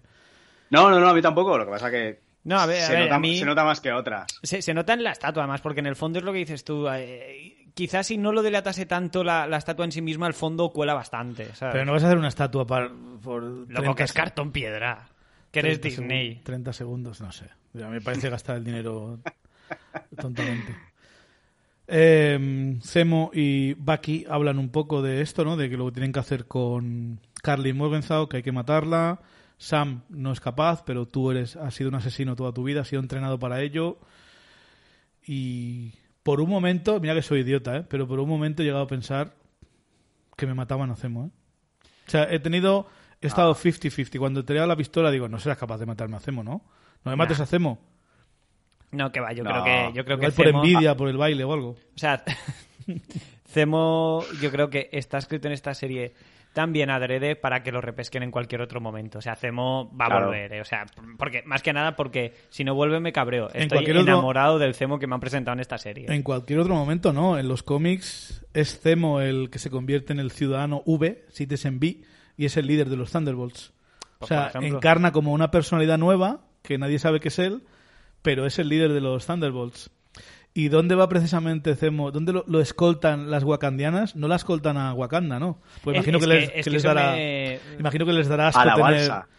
Exacto. Imagino que les dará asco tener al asesino de su rey Yo, entre yo- rejas. yo qué quieres que te diga, entiendo esto en términos narrativos por lo que dices tú, porque ahí se puede juntar con otros villanos para formar ahí una liguilla de lo que tú quieras en los Thunderbolts, pero no tienes nada de sentido. Los wakandanos, wakandianos se lo llevarían a su tierra, ¿eh? Y mucho harían que no la justiciarían en una plaza pública, ¿eh? Le darían su cadena perpetua a lo que tú quieras, pero te garantizo que los wakandianos, al menos los wakandianos que a mí me han presentado, se lo llevan y lo encarcelan de por vida en Wakanda. Me sabe mal, ¿eh? O sea, lo entiendo para la narrativa general del, del MCU, pero esto me ha chirriado un poco más que nada porque eh, son una nación que ahora se está abriendo. ¿Cómo- ¿Qué son esos tratos de, bueno, ahora me lo llevo a la, a la de Raft solo porque, ¿sabes? Pero ¿cómo, ¿cómo van a tener unos wakandianos que acaban de abrirse al mundo y Las- viven, viven, Claro. viven con lanzas? ¿Cómo va a tener una prisión de máxima seguridad? Eso tienes que seguir fingiendo al mundo que, que, a ver, que tenéis dinero y tenéis vibranium, pero que Pero sois... es que no le tienes que contar al resto del mundo que tienes a, a- al Baroncemo. Tampoco. Yo, yo creo que, aunque estoy un poco contigo, como me gusta el resultado, soy capaz de perdonarlo No, no, todo. claro, no, no, Y a mí no me molesta, ¿eh? Y entiendo, lo- o sea, y te voy a Soy, comprar el soy un argumento... poco como el mensaje de esta serie, que es que el fin no justifica los medios. Para mí, con todo lo que respecta a Zemo, soy me ciego. El fin justifica los No, no, no, medios. y a mí me encanta, ya te digo, yo lo entiendo para la narrativa general y de hecho te voy a comprar el argumento de que ellos no deben tener una prisión de alta seguridad porque realmente son todos muy colegas y seguro que no hay crímenes en, en Wakanda. Pero. pero, pero, Mucho pero- suponer, ¿eh? Bueno, yo qué sé, soy, posi- soy positivo con esta gente. Yo espero lo mejor de la gente que no conozco. Pero, pero los, los wakandianos tribales, que, que por- tienen esa parte tribal, eh, que me han presentado en el resto del UCM, se lo llevarían a Wakanda. Y le construirían, a ver una cosa, un, sitio que de repente te quita una bala de la columna vertebral mm, con vibranium, eh, te puede montar, Shuri, una cárcel para baloncemo en cero coma, ¿eh? Yo, yo estoy con Xavi, ¿eh? Yo entiendo... Perdón, estoy con Chevy. Yo entiendo que la tienen, lo que pasa que como ahora se abren al mundo y, y Zemo se ha escapado de una cárcel de, de- del mundo, digamos, estaba porque estaba en Alemania, creo, ¿no? Pues ahora han dicho, oye, eh, de una, eh, no lo puedes tener en una prisión normal, hay que tener una prisión de máxima seguridad. Y la prisión de máxima seguridad mm, más conocida del UCM ahora mismo. Supongo la- que, también me chirría porque Ah. la primera vez que presentan a la, a la Dora Milaje esta en el capítulo, hace varios capítulos, Ah, yo. a, a ello, a mí me da la impresión de que está ahí para ejecutar directamente a Zemo, ¿eh? Y de repente pasamos a casi ejecutarlo o, o llevárselo a, a juzgar a su país, porque además creo que lo menciona y todo, ¿no? Dice tiene que ser juzgado en Wakanda, me lo estoy inventando. No, no dice eso. O bueno, Bueno. mató a nuestro rey, no sé qué, como para que ahora sea, bueno, de camino a casa lo dejamos en la raft. ¿Sabes? Yo cuando, cuando salió por primera vez yo dije, mm, yo creo que Ayo se une a Falcon y, y Bucky. Yo no veo a, a, a estos wakandianos diciendo, oye, pues lo dejamos un rato y ya No, no, sí, yo, por yo él". también eso. Yo, yo, pensaba que- que la veríamos más, ¿eh? Al final lo que ocurre, al final le dice, te doy ocho horas. Que por cierto, las otras dos que salen con ella también están en Black Panther y en Infinity War. ¿eh? Ah, O sea, han cogido, han repetido cast. Bueno, bien. Tampoco dando- creo que tengan mucho que hacer. eh, las Bueno. otras dos creo que eran, entre comillas, extras, pero creo que lo hacen bastante bien. Esto da De consistencia y, de todas maneras. Dime. Con esto de Zemo, han preferido no matarlo y a cambio te han puesto una escena de casquillos, o sea, perdón, balas completas cayendo a cámara lenta. Que sepas que cuando he visto el capítulo con mi hija, mi hija se ha empezado a reír y me ha dicho, ¿se lo vas a decir a Chevy esta tarde? la cámara lenta. Va a ser algo recurrente en el, pod- en el programa, ¿no? Porque cada vez que veo una puta cámara lenta ahora, pienso, eh, ya, ya me la va a torrar Iván con esta mierda. Porque además, luego No. más tarde hay otra cámara lenta y seguro que también vamos a hablar de ella. No, no, esa no te la voy a comentar, pero te, te he comentado esta porque cuando he visto el capítulo solo me ha sacado una sonrisa y no he, he descartado comentártelo, pero cuando he visto el capítulo por tercera vez con mi hija, me ha hecho gracia que ella me lo dijera. Sí, sí, sí. Estábamos, eh, o sea, se está ya, ya es Vox Populi lo de Chevy con la cámara lenta. A ver, no- eh, repito, no me disgusta la cámara lenta, es si se abusa de ella. Como creo que Sí, sí lo se sé. hace en... en- Eh, sí, en la no- Justice no, solo en Justice League, también abusa de ella en 300, en Watchmen. En 300 Esa- yo creo que está más justificado, pero...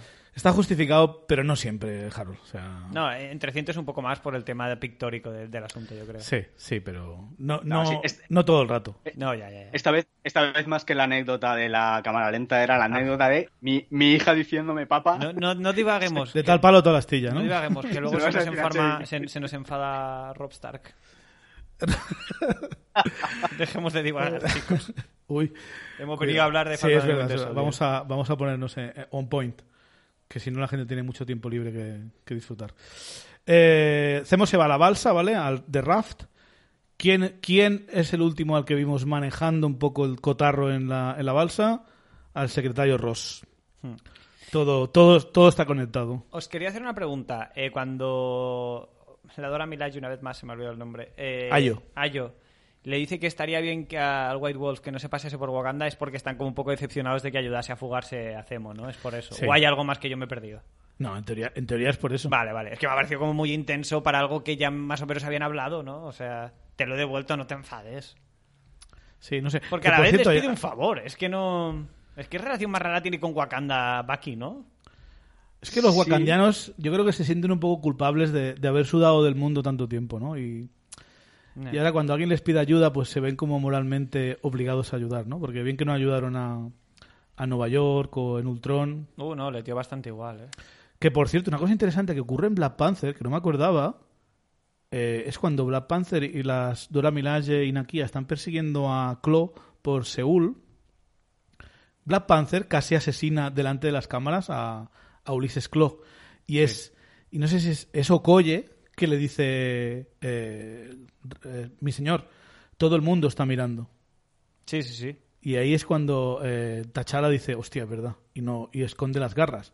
Pero un poco. A ver, porque también Black Panther a mí me gustará más o me gustará menos, pero es un poco la película en la que él encuentra el camino. Ya tiene las habilidades, pero tiene que aprender a, a funcionar en este mundo y a dejar la venganza a un lado, que en un principio es lo que aprende de Civil War, ¿no? Pero por lo Sí, visto sí, pero tiene me gustó que, que es el- lo mismo que le dice Okoye, es el título del capítulo anterior. Me pareció bastante, bastante chulo. Ah, vale, vale, vale. No, no, no, no había pillado que lo decías por eso. No, pues eh, obviamente la serie está llena de guiños. O sea, o sea No, lo, lo que decíamos antes de cuando le quitan el escudo a, a, al nuevo Capitán América, es obviamente es- se parece adrede a cuando le intentan quitar el guantelete a Thanos, yo creo, por ejemplo. Yo creo que, que es Claro. súper adrede. No, pero, pero aparte, eh, lo, de, lo de Black Panther, Black Panther ya viene de, del- de Civil War, de la persecución de Bucky en, en no sé si es Berlín o...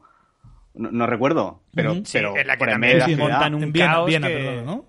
En, en Viena, sí, sí, sí. sí. En Viena, perdón. ¿O no? Que, Pues- que- que si te vas a pensarlo, tanto tu país está ahí promoviendo ahí los, los acuerdos de Sokovia y tú acabas de levantar el suelo de, de Viena porque te ha pasado por el ciruelo, ¿eh, muchacho? Sí, es verdad. Por Sí, cierto, sí. mucho acuerdo de Sokovia, pero eso de las Dora Milaje tienen jurisdicción allá donde estén las Dora Milaje, no parece que vaya muy, muy acorde Es a los acuerdos de Sokovia. Muy bien ¿eh? los acuerdos de Sokovia, pero bien que te cuelas en el país vecino a liberar esclavos. Mucha hipocresía wakandiense Ah, vemos aquí, ¿eh? ¿Qué pasa Porque- aquí, Tachada? Porque las Dora Milaje no son superhéroes. Es como, como la guardia del Papa.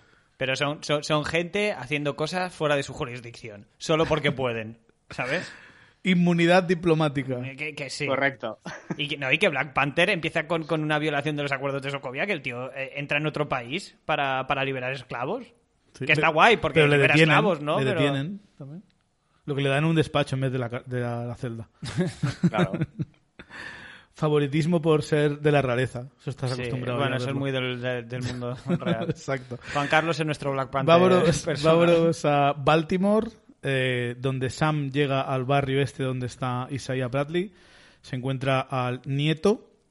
¿Cómo se llama el nieto? Eh, ¿Te acordabas tú, Iván, no? Del- ¿Cómo se llama el nieto?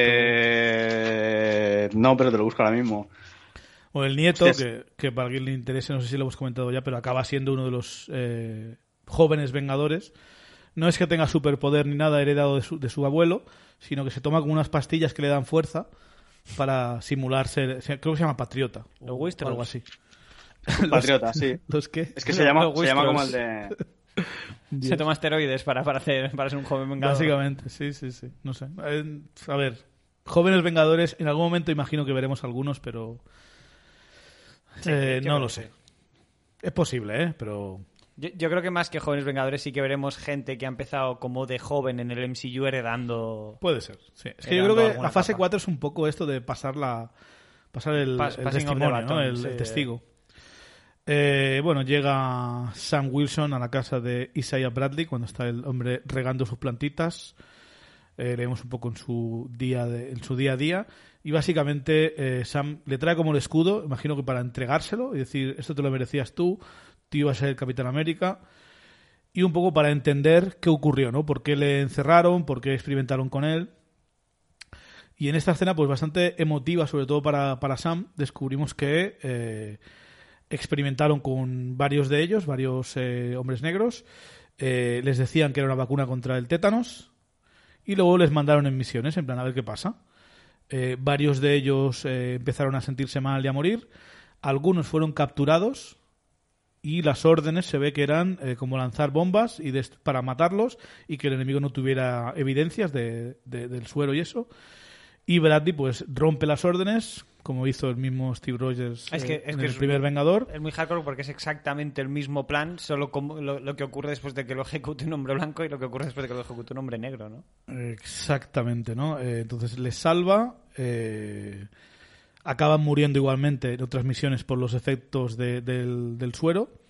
Que esto es algo que ocurre, por cierto, eh, en los Ultimates, que es en los 2000 cuando el universo Marvel en los cómics reinicia, ¿no? Hace una especie de reinicio paralelo de todo. Eh, los Ultimates son- es como se llaman los Vengadores en, en- el univer- universo Ultimate y eh, desarrollan como una especie de suero de super soldado y empiezan a hacer como, no, no estoy bromeando, que si Capitán España, Capitán Francia, Capitán no sé qué, dan diferentes sueros a diferentes soldados, pero se ve que al cabo de unos meses, creo, mueren. Me, me recuerda un poco, o sea, no, no porque acabe igual, pero el tema de hacerlo internacional a Batman Internacional, que es un momento en el que Bruce Wayne decide financiar a Batman por todo el mundo. Y esto está escrito por Grant Morrison, que es lo más marciano. Eh, Pero, pero qué locura, ¿no? Capitán España, ¿y que va? ¿Como de torero? Por favor, dime que va de torero. O que No, lleva, no, no, que, que no. lleva un tricornio de la Benemérita, por favor.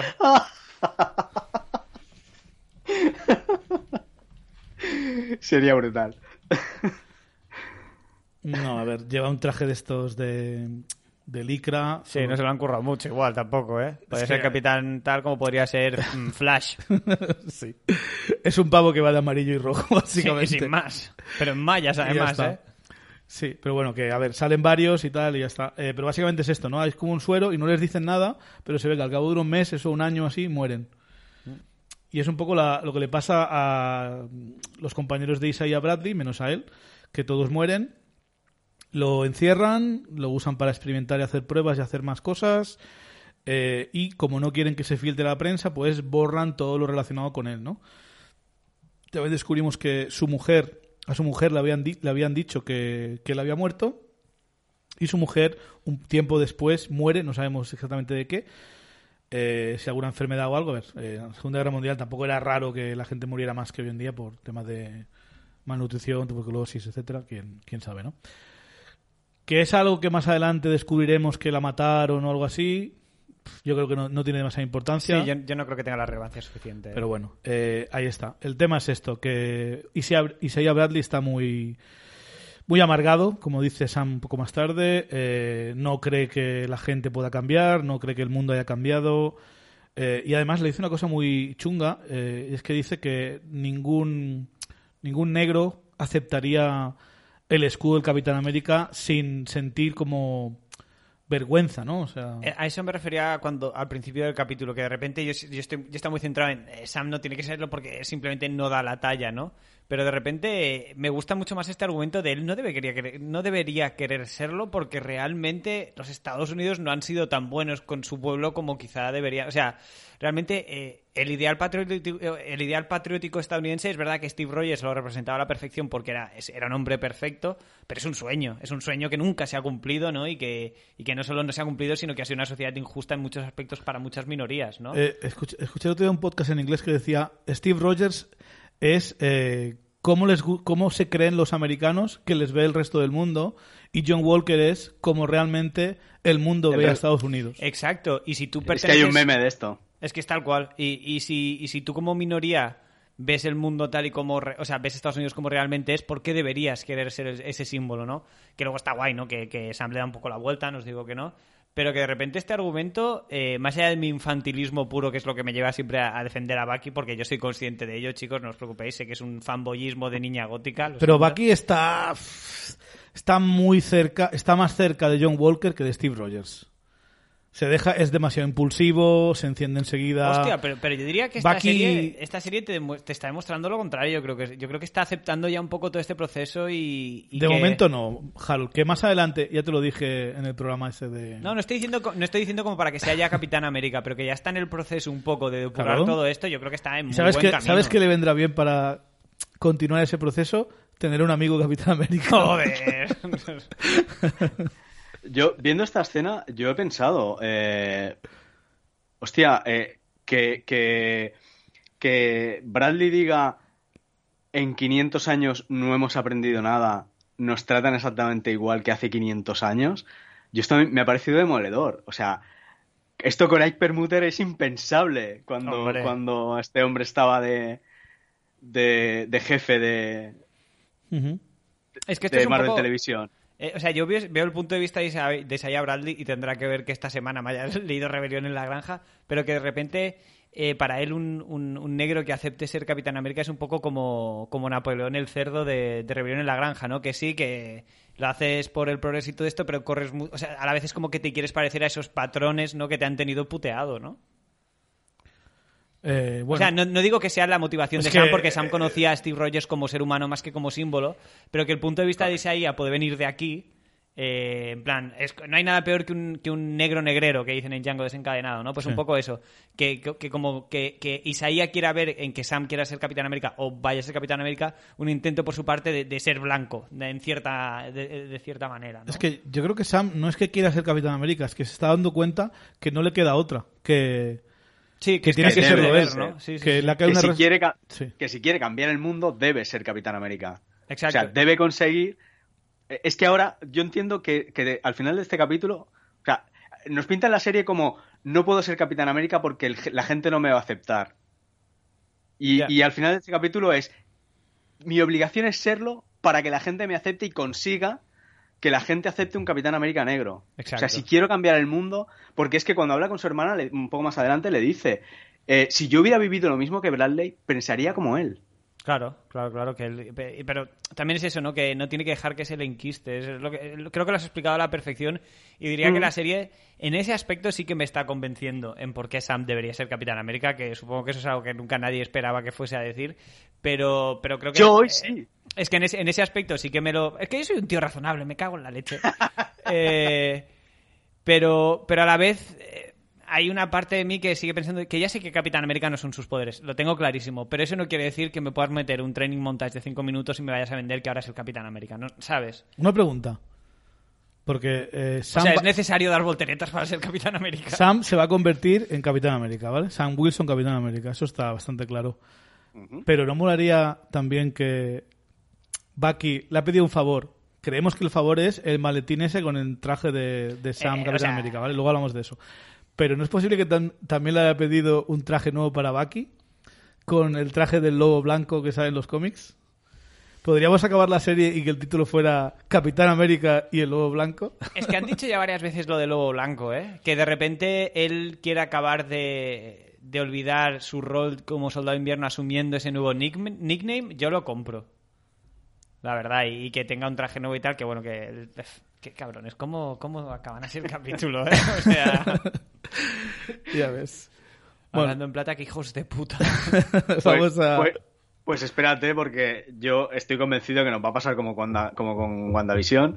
El fina- el- la escena post créditos del último capítulo nos va a dejar con el culo torcido, ¿eh? A ver, a ver, ¿qué tal? Nos vamos a Luisiana, donde está Sara y sus hijos, los sobrinos de, de Falcon, de Sam, donde eh, Sara le dice, bueno, se entera por los niños, pero Sara le confirma que no pueden vender el barco de las narices porque es que está demasiado hecho polvo y que si lo compran se van a gastar más reparándolo que, que por lo que han pagado, ¿no? Entonces eh, le toca a Sam y a Sara reparar el barco eh, y lo que van a hacer es eh, llamar a un montón de gente eh, que está como, entre comillas, endeudada de los padres de Sam y de Sara, porque se ve que era muy buena gente, ayudaba- ayudaban a todo el mundo, ayudaban a todo el pueblo. Eh, Es- Esto está bien traído porque en los primeros episodios ya vemos como ella, a pesar de todas, de todas, de, de lo mal que lo están pasando a nivel económico, pues prepara comidas para un comedor social y cosas de. sí, o sea, a pesar de estar pasándolo mal, Exacto. ella sigue dando, ¿no? Es algo muy, muy típico de la gente generosa, que muchas veces los que menos tien- tienen son los que, menos, los que más dan. Y, y los que menos piden luego cuando lo necesitan. Correcto. Eh, y eso es algo que en, en el caso de la comunidad esta parece que se van a unir todos a apoyar, pero es algo que aprendí, por ejemplo, que tengo con- tenía un conocido que tenía eh, la, la mujer era china y se ve que en China es muy normal que si un familiar quiere montar una tienda o se quiere ir de viaje a montar un negocio fuera, pues toda la familia como que se une y le da dinero y le da apoyo para que lo haga. O sea, Eh, es una ver, forma de pensar mucho más comunal, mucho más eh, de familia grande. Yo te puedo decir que estando de viaje yo en Estados Unidos, en Florida, en casa de, de unos primos míos, a ver, vivían en un en un cul-de-sac típico, o sea, no eran casas como las de mujeres desesperadas, de, de clase media, digamos, ¿no? Y a la vecina se, se le quemó una habitación y fue un poco como el capítulo de Ned Flanders, ¿no? O sea, yo recuerdo que mis primas le dieron ropa a las niñas, pero, o sea, no para pasar el día, sino porque las niñas se habían quedado literalmente sin ropa, tal, luego... eh, los que podían ayudar en cuanto a, a intentar arreglar la, la estructura ayudaban, los que no luego cuando estuvo construida pintaron y todo eso entre, entre el barrio. ¿eh? La verdad es que fue una cosa preciosa de ver. Por eso no me, no me ha parecido raro ver. O sea, igual con lo cínico que soy yo, esta es la típica escena que yo debería haber dicho, el mundo no funciona así. Pero la verdad es que yo he visto el mundo a veces funcionar así, gracias a Dios. Sí, y creo que es una escena muy, muy bonita, ¿no? Como todos los amigos y familiares de, seguramente de la infancia de Sam vienen a ayudarle a traerle, pues, eh, mano de obra, a traerle maderas, pintura, eh, eh, piezas, eh, y una de ellas parece muy pesada, como la vamos a bajar, y aquí aparece Bucky para echarles una mano. Que si vas a arreglar un barco y tienes que hacer cosas pesadas, viene bastante bien tener a, A ver, a un super soldado, ¿no? me, me- me ha encantado la entrada, pero lo que es el motor lo levanta muy bien, pero lo deja que lo tira en el suelo. ¿eh? Yo creo que se ha roto ese motor. Tienes que tratarlo con más cuidado, hombre. Yo os tengo que confesar que eh, toda mi vida he trabajado en logística. Eh, muchas veces he soñado eh, cuando tienes que descargar un camión o que, que trae palés o lo que sea, he pensado, hostia, Tener un brazo Vendría de mecánico, ¿eh? un bra- o, o- o directamente superfuerza. No, no, Iván, te voy a decir que no porque es porque abusarían de ti. Te obligarían a descargar a ti todo el camión. Oye, Exacto. oye Iván, nos vamos a desayunar. Cuando descargues y eso, te, te Que a, ti, apuntas. que a ti no te cuesta nada. ¿sabes? Bueno, os voy a decir que ya me ha pasado eso sin tener superfuerza. Uh, o sea, ah, vale, sin tener super fuerza, iba a decir, madre mía, ¿está O sea cuadrado que- o qué? No, no, no, no. Sin tener superfuerza ya me ha pasado aquello de, de no, estoy en la oficina. Tú, tú ves haciendo que ahora Que. Ahora, ahora voy, ahora Sí. voy. Ay, que ya lo has descargado. Uy, es que, eres, es que eres, lo- eres tan bueno. Eres la hostia. Sí. Eh, bueno, le trae el maletín. eh, el maletín este wakandiano, bastante chulo. Claro, la pregunta es, porque sí, luego más tarde vemos abrir, se le queda mirando, pero vamos a especular ya. No tengo ganas de esperar. A ver, vamos a especular. ¿Qué por- hay en este maletín? Lo más fácil es que hay un traje de alas de vibranium con las pinturas del de Estados Unidos, ¿no? Mm, Yo veo un traje de nanotecnología de Capitán América negro. O sea, no de color negro, sino un traje para, para Sam, ¿no? De nanotecnología de, pues, estilo, pues, lo que pueda ser... O sea, no que lo vaya a usar como Iron Man, pero sí como la usa, por ejemplo, el propio T'Challa, que es un, como un traje que se le genera y que tiene una serie de habilidades, pero... Pero no, bueno. le, no le van a dar el traje de, de Black Panther, ¿no? Loco, algo le tienen que dar. Y a las alas, en principio, parece que ha renunciado. Y no pueden pero tenerlo... no sería, no sería el maletín tan grande, porque el- el- lo de Black Panther es un collar. Pero ¿y si lleva también el traje de White Wolf ahí? Llevan los dos, el starter Sí, pack. sí, sí, en plan, Claro, tú decides si me quieres en tu equipo, Sam. Yo el traje de Bucky ahí dentro no lo veo. Eh, un traje para Sam sí. Eh, yo había descartado las alas, pero después de lo que acabas de decir del collar y el tamaño de la caja, ahora no lo descarto. De todas maneras, Sam con, ala- con alas... Unas no alas de vibranium, ¿eh? Eso ya no lo rompes así como así. Sí. pero- no, pero- No, no, no, no. Pero escúchame, Sam con alas no nos descarta a Torres como es que es eso. No, no, no, no, no pasa nada. Bueno, tenemos Iron Man y War Machine. Exacto. Pero te voy a decir una cosa, si hay algo que, que he aprendido y, y al menos por mi cuenta, y os, y os aseguro que la serie está consiguiendo convencerme poco a poco de, de que sí Sam debe ser ese Capitán América, pues porque tiene algo que hacer a nivel ético y moral. Pero... Ay, ahora he perdido el tren de pensamiento. Pero es que, a ver, yo creo que las alas es importante porque... Ah, sí, perdona, Por pero mucho lo que, que no sí- me maten las alas... Ah, continúa. sí. Lo que sí que ha demostrado esta serie es que no hay una escena de acción con alas que funcione. Me sabe muy mal. Yo creo que había algunas que han estado chulas, sobre todo las de combate cuerpo a cuerpo. A mí no, por- volando por- por porque, fuera me porque, un poco igual. eh, te, puedo- te puedo aceptar las, las físicas inventadas cuando está volando a 3.000 metros, pero cuando está más a ras de suelo, cuando, por ejemplo, ha usado la propulsión ya sin alas ni nada para, para golpear... no- a ver, tiene un límite, mi, mi, mi credulidad tiene un Es que límite. la- las alas las usa para planear, ¿eh? Las alas no, no, no vuela con las alas. Pues, Eso lo tienes claro, No, ¿no? tiene, sentido. O sea, no. No me gustan las escenas de acción con alas. Creo que lo han intentado. Creo que han hecho lo mejor que se podría hacer. Pero así como de repente ves Ant-Man y ves que se pueden hacer cosas muy guays con los cambios de tamaño, me sabe muy mal. Pero un tío con alas. eh, Si son alas de vibranium, pero son como plumas. Es que, es que os voy, a, os voy a confesar una cosa: que ya Ángel, el de los X-Men, ya no me gusta. Uf, Black, ¿Sabes? Blackwing. ¿Puede haber Blackwing? Vibranium Wing. Que, nadie, que nada lo pueda destruir. Ya está. Blackwing se puede ir a hacer un café y el Sí, Blackwing sí, se encarga sí. de todo. Él se queda ahí sentado en el bar con el, con el escudo y, y que, que que monte un nuevo orden mundial, Blackwing. Pero bueno, yo creo que hacía falta porque visualmente Sam, o sea, el traje de Falcon es bastante de secundario, de, de complemento. ¿No habéis hecho Espero que le pongan un traje que digas, hostia, el hot toy tiene que ser la hostia.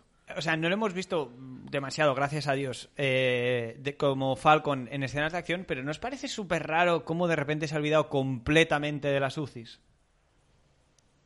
Eh, Porque las usaba constantemente y no salen ni un minuto en Falcon and the, Winter Soldier. Bueno, pero, pero porque las usaba, la- las usaba contra, contra alienígenas, los- Claro. contra miembros de Hydra, ¿no? O sea, no, yo, yo en- entiendo que... que Pero eso era antes de tener a Red Wing. Con Red Wing ya no hace Ah, falta. es verdad, es verdad, también no es hacen verdad. falta. Es que va súper bien Red Wing, ¿eh? casi diría que hace todo el trabajo él. Ah, brilliant. Eh, bueno, pues Bucky le ayuda, evidentemente, a. Imagínate que hubiesen hecho las paces con, con los sin bandera. Estarían ahí los, los seis sin bandera o los siete ayudándole a montar el barco. Lo Madre tendrían mía, hecho. lo, lo pueden sacar a un dique a pulso. Sí, por, decir- culpa, por culpa de John Walker no puede estar Es verdad, el barco es arreglado verdad, porque ya antes. lo tenían medio de colegueo con, con la Mari y, y sus coleguis. Me, me flipa cuando, cuando le arregla la tuerca esa, que le dice, "Mm, ¿por qué lo has hecho con el brazo? Y dice, es que, es que soy diestro, es que estoy acostumbrado a hacer las cosas con la derecha. Sí, sí, pero luego utiliza la lijadora eléctrica con el brazo biónico. O sea, con el, con el, con el brazo de Vibranium. Que digo yo que será para, para amortiguar las vibraciones de la lijadora. Claro, claro. Obviamente le es más práctico para todo el brazo de Vibranium. Lo que pasa es que si, si eres diestro, eres diestro, pero supongo que en medida de lo que puedas siempre vas a intentar usar ese brazo que es topepino, ¿no? Es que recordemos que el vibranium es vibración, o sea, absorbida, ¿no? O sea, Claro. todas las vibraciones, el vibranium las absorbe. O sea, podría coger eh, Bucky el micro con su mano de vibranium y nunca escucharías ningún golpecito de estos. Ya a lo mejor. Eh, necesitamos un, un pie de, de micro de Vibranium ya. Ahí lo tienes. Podcast con Sammy Bucky. Eh, bueno. Ah, me flipa. Me, me- me he reído mucho cada vez que Bucky, con- le dice eh, Hola, soy Bucky a Sara. No sé por qué, pero me he reído mucho. A mí me ha recordado Y la, a, cara, y la cara de Falcon. me ha recordado a, a Deadpool sa- saludando a, a Kimiko, Yumiko, la, la novia de Sí, sí, lo en, en. Deadpool 2. Lo mejor. Eh, ahora soy un poco worship, ¿eh? Quiero, quiero que acaben juntos. No sé. Sí, a ver, no, no, no, es que ¿Es necesario? yo, No lo ver, sé si es necesario, pero que es- lo que es creo neces- que hacen buena pareja. Y sobre todo, como le molestaría mucho a, a Falcon, Uf, creo que sería sí, sí. Por eso lo digo. Pero ahora que se han hecho coleguitas, se vuelven a pelear porque, porque le tira los trastos a la hermana. Pero, pero sabe que Bucky tiene buen corazón. O sea, yo creo que daría dinámicas, como decir, como muy, muy interesantes. Y en general, quiero que le pase algo bueno a Bucky, por favor. Uf, es que sería muy, sería muy claro, divertido. cuando- ¿eh? pero cuando empieza, pero si de esto me llamas, pero como, como amigos, no, como amigos no, como Compañeros, eh. compañero, no, coworkers, Sí. no sé qué, entonces, Como cuñado. no, como cuñado. Exacto, ahí lo tienes, ahí lo tienes. Ay, qué bueno. Imagínate los, los domingos haciendo una barbacoa. Como en Fast and Furious, ya un poco, ¿no? Uf. Es, es- tarde temprano vamos a ver a Dominic Toretto en el UCM, ¿no? ¿Habéis visto el último trailer de...? el Lo de la mejor. nave espacial en coche. Lo mejor, lo mejor. Uf, lo peor es que tengo ganas de verlo. Hombre, si eso no son pelis de superhéroes, no sé qué, no sé ya, qué lo son. ya, ya, ya. Helen Mirren, o sea, por favor. Bueno, A mí me encanta, me encanta cómo ha derivado Fast and Furious, me encanta. Me encanta recordar que, que era una especie de rip-off sí, del. yo es de- que no, de- de- yo no he visto las cuatro primeras, yo empecé con la quinta. Bien que hiciste. Cuando Mate me dijo, no, mira las Chevy que ahora son pelis de acción. Pero, te- pero Sí. la primera la verías aunque solo fuese para hacer el contraste, ¿sabes? Como cuando ves la Godzilla del 54 y luego una de los 80, ¿sabes? Mira, la de Fast and Furious 1, eh, ¿tú has visto Le llaman Body? De es un remake con, coches de tuning. La he visto. Es lo- Eh, es- no, es lo- el remake no lo he visto, he visto la original, la de... No, no, el remake Point creo que no lo ha visto nadie. No, no, no, no, no, la, la original, la, origi- la de, la de Keanu Reeves. Keanu Reeves y, y... Bueno, y el otro, El, Rubial, el Rubiales, sí. el Rubiales. Eh, si las ves una detrás de la otra, son iguales. El argumento es exactamente el mismo, con los mismos tiempos, y pasa exactamente lo mismo en las dos películas. Es alucinante. Eh, pues no sé, pues de repente me han, me quitado las ganas de ver la segunda todavía más. Ha pasado de, de menos 10 a menos 50. Porque es que no sé. Antes veo la de Keanu Reeves. Que al menos sé que me. Es que, que ni me siquiera, ni siquiera le, le- o sea, el remake ni siquiera se- está titulado como le me llaman Body en castellano, quiere decir. no, En castellano es Point Break, que es como, es debería, Break, Break. sí. como Sí, sí, debería sí. haberse llamado originalmente. no, no, no, no, no, no, me refiero a- la de Keanu Reeves y la no, de... sí, sí, sí. La, la de Keanu Reeves Furious, ¿eh? es, es, es Fast and Furious. O sea, Fast and Furious es la de Keanu Reeves, pero cambia el surf por, por coches tuning, ¿eh? Por Pero es coches tuning. exactamente Sí, sí, sí, lo lo sé, lo mismo, hasta el enamorarse de la hermana y todo el rollo, ¿sabes? Todo igual, todo igual. Sí, sí, sí. Ah, vale. Pensaba que te referías, Iván, a que las dos de Point Break son iguales. No, No, no, no, la segunda no tiene nada que ver, es otra cosa. De, de hecho, eh, el remake casi que parece más que quiera parecerse a una de estas de Fast and Furious de ahora, ¿no? Al menos por el tráiler. Exacto. digo, no, no, la no. vi. Yo, yo sí que la he visto y, bueno... Yo solo te digo, el guionista de Fast and Furious nombres. 9 creo que le flipa Breaking Bad, porque se ha flipado con los, con los magnets, que vamos. Magnets, bitch. Bueno, no sé. Si no habéis visto el tráiler de Fast and the Furious 9, haceos un favor y echadle un Eh, es vistazo. una fiesta. Porque es, la Hostia, puta, lo- es una puta locura. Lo de, los, lo de los imanes es lo puto mejor, sí, ¿eh? sí, sí, sí. Bueno, y lo del coche transbordador espacial, por favor. eh. Yo pensaba- que yo llevan pensaba traje que de buzo. Yo podía...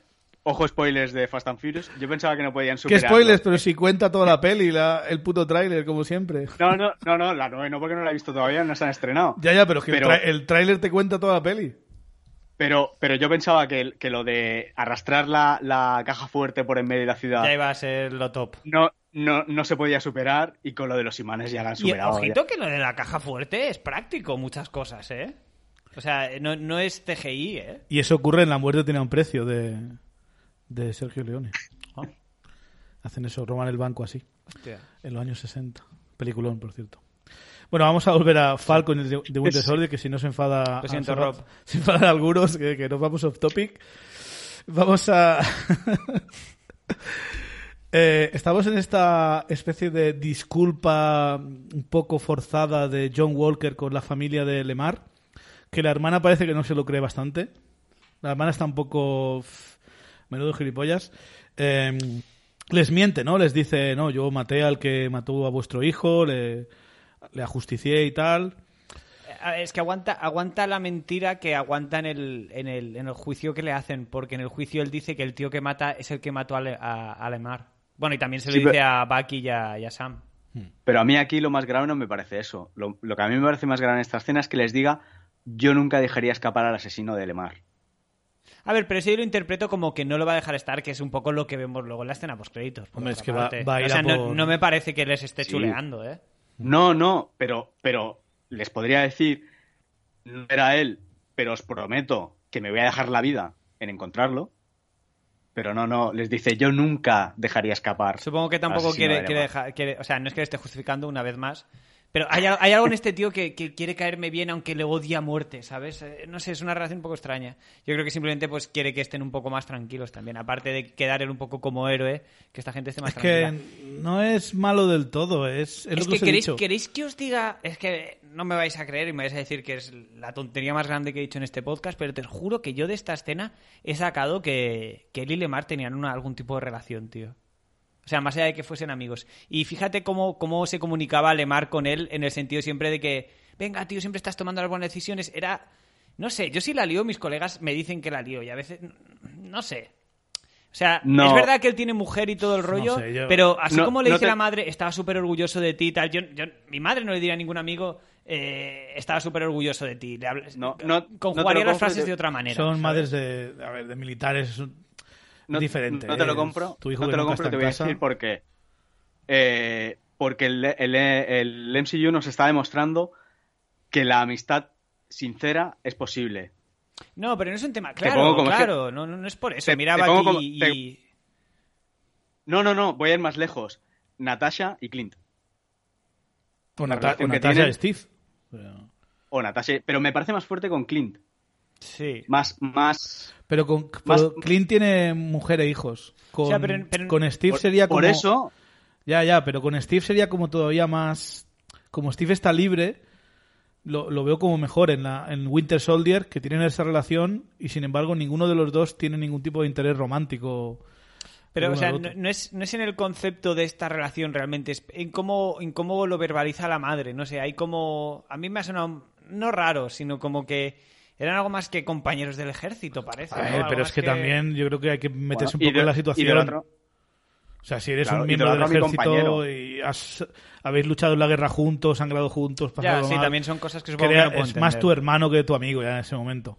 Va. O sea, yo, yo realmente creo que, que No, se y querían un seguramente huevo sí, y sí, na- no había nada romántico. de No, no, y si fuesen por ahí, seguramente ya el propio Disney lo hubiese dicho, en plan, uh, tenemos personajes, tal. O no, no Eh, sé. en el MC Bueno, yo creo que sí que lo hubiesen dicho. Pero no sé, ha habido momentos de esa Bueno, conversación y no me hubiese tam- parecido también- mal, ¿sabes? Obviamente. Pero también está casado. Ya, ya, ya. Pero que eso No. también le tenga tan frustrado el tener que aguantar la pantomima de un matrimonio que igual no le llena cuando realmente el que le falta ahora es el amigo que le han quitado, que era más que un amigo. Hostia, Estoy hilando muy bastante fino, ¿no? complejo y Sí, completo sí, ese. sí. Joder, bastante complejo y completo. Y a mí me decíais que- Como que- para encima meterle eso. Que me había tomado algo por imaginar lo del General Ross, tío. Lo de General Ross, a mí cada capítulo que pasa me está entrando mejor, si quieres que te diga la verdad. Eh, no sé, No, no, yo si, estaba contigo si- de- si Disney quisiera hacer, hacer esto y tenerlo tan oculto, eh, sería como lo típico de Dumbledore, ¿no? De decir, no, es que resulta que era gay. Creo que lo dejarían bastante más claro. Como harán en Los Sí. Eternos, en teoría, que uno de los Bueno, claro. protagonistas No, yo- es, es gay y tiene pareja y todo. o sea. Yo aquí lo veo completamente innecesario. Simplemente por eso, porque ya tiene mujer. Bueno, pero como, yo qué sé. A mí me, me lo ha parecido. Me ha parecido que la tía verbalizaba de una manera un poco extraña. ¿Qué quieres que te diga? O sea, me parecía que había algo más que camaradería. que- Pero igual, ya te digo, paja mental mía, sí. O sea, si obviamente ninguno más lo ha visto, obviamente es, una cosa mía. Pero, no sé, mi madre no le hablaría así a mis colegas de mí. Y yo quiero mucho a mis amigos, ¿eh? o sea, los quiero, pero de decirle, oye, bro, te quiero. Pero no en plan cani, sino en plan de decírselo de, de sentimiento. Pero No, no, no mientras nos echamos un madre- FIFA, un cada madre. Cada madre es un mundo, tío.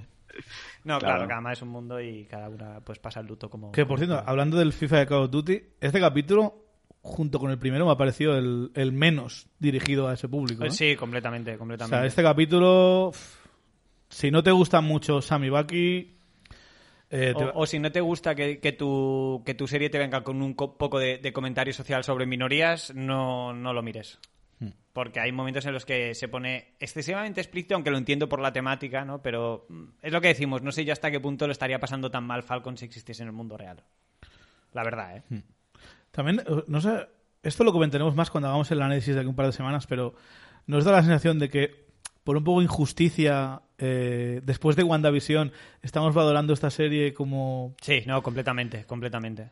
como. Como ya hemos visto lo dios que puede llegar a ser una serie en Disney Plus, esta ya, como no está seguramente al mismo nivel en cuanto a emoción, ¿no? en cuanto a guion y tal. eh, le estamos como siendo mucho más críticos de ella cuando realmente, si hubiese sido lo primero de Marvel que hubiésemos visto, estaríamos bastante más contentos, ¿no? No- no- sé que Iván a ti te necesariamente. flipa, pero... No necesariamente. Ya, ya, esto que iba a decir. Porque yo parto de la base de, de que yo ya esperaba un producto similar al que me están dando. Igual, de hecho, esperaba más acción de la que me están llevando. Por ejemplo, un capítulo como el de hoy no me lo esperaba. O sea, no me lo esperaba. Después de ver el primero sí que me lo podía ver venir, pero antes de ver, eh, nada de la serie más que los trailers, no me esperaba este tipo de, subtramas, o al menos no tan exploradas de, manera tan profunda y, tan en primer plano de la trama. Pero, pero precisamente por eso, al ir ya con las expectativas de, de ver algo diferente, a mí no me está defraudando. A mí me está, yo la estoy disfrutando bastante. Lo único que no me está funcionando, que ya lo digo desde el capítulo 1, pero ocurre muy poco, porque además estaremos de acuerdo que lo ponen muy poco. O sea, ha salido muy poco Falcon en sí mismo en, en escenas de acción. Porque habrá habido más o menos, pero las que ha habido eran muy de puñetazos y tal, y él no iba con las alas y todo el rollo. Pues a mí, si lo único que no me acaba de convencer es lo que menos sale en la serie, ¿qué quieres que te diga? ¿no? A mí la serie me está gustando bastante, sabiendo que es un producto diferente. En mi opinión, claro, es que me sabe mal decir que me parece que WandaVision es mejor porque es que es tan diferente que no, es que no, acepta comparación, yo creo. Bueno, tenemos esta conversación de Sharon Carter con George Batroc, el, el saltador, eh, que parece que le está reclutando como para que finja ayudar a Carly Morgenthau y tener una especie de infiltrado ahí en la batalla final, ¿no? Eh, Pero- Sí, así, o sea, el tema es que así como la primera vez pensaba que era en plan que iba a intentar destruirlos desde dentro pues para ayudar a Sam y a Bucky, eh, luego he visto otra vez el capítulo y cada vez tengo menos claro realmente para dónde tiran las las las las, hostia, las lealtades de Sharon. Yo es que no es que lo reclute, es que lo vuelve a reclutar. Le dice, esta vez te pagaré el doble. Es verdad. O sea, Bueno, que sí, en sí, el sí, primer sí. capítulo ya lo había contratado ella. Bueno, a ver, no sabemos si en la parte del primer capítulo, o sea, no sabemos si era esa misión en concreto para la que le había contratado. Mm, lo dejan entrever. Yo O lo he igual, así. también te digo, esta vez te pagar el doble, que también puede querer decir que sobre tu tarifa, que conocemos todos los que eh, solemos trabajar con elementos como tú, eh, sobre tu tarifa yo te doblo. No quiere decir que necesariamente, simplemente cobras siempre lo mismo a toda la gente y hoy cobrarán más. Pero bueno, que sí. No, es posible, es posible. Ya digo, yo, yo lo he visto muy claro que, que lo decía por eso. Sí, yo estoy con Iván. ¿eh? Eh, al menos es lo que nos dice la, la serie. Veremos al final eh, tenía que ver o no, pero bueno. Eh, vamos a seguir así rapidito, que si no, que ya llevamos un montón de tiempo. Eh, No, y, y yo tengo el toque de queda. sí, por eso. Eh, escena de Bucky y Sam acabando de arreglar el barco, pero saltamos directamente ya a la escena en la que se están pasando el escudo mientras tienen esta conversación, donde en cuestión de cinco minutos Falcon le va a hacer de terapeuta mejor que las sesiones con la militar del principio de la serie. eh, diciéndole lo que necesita oír, ¿no? Tú me has ayudado a reconstruir el barco, yo te voy a reconstruir tu vida.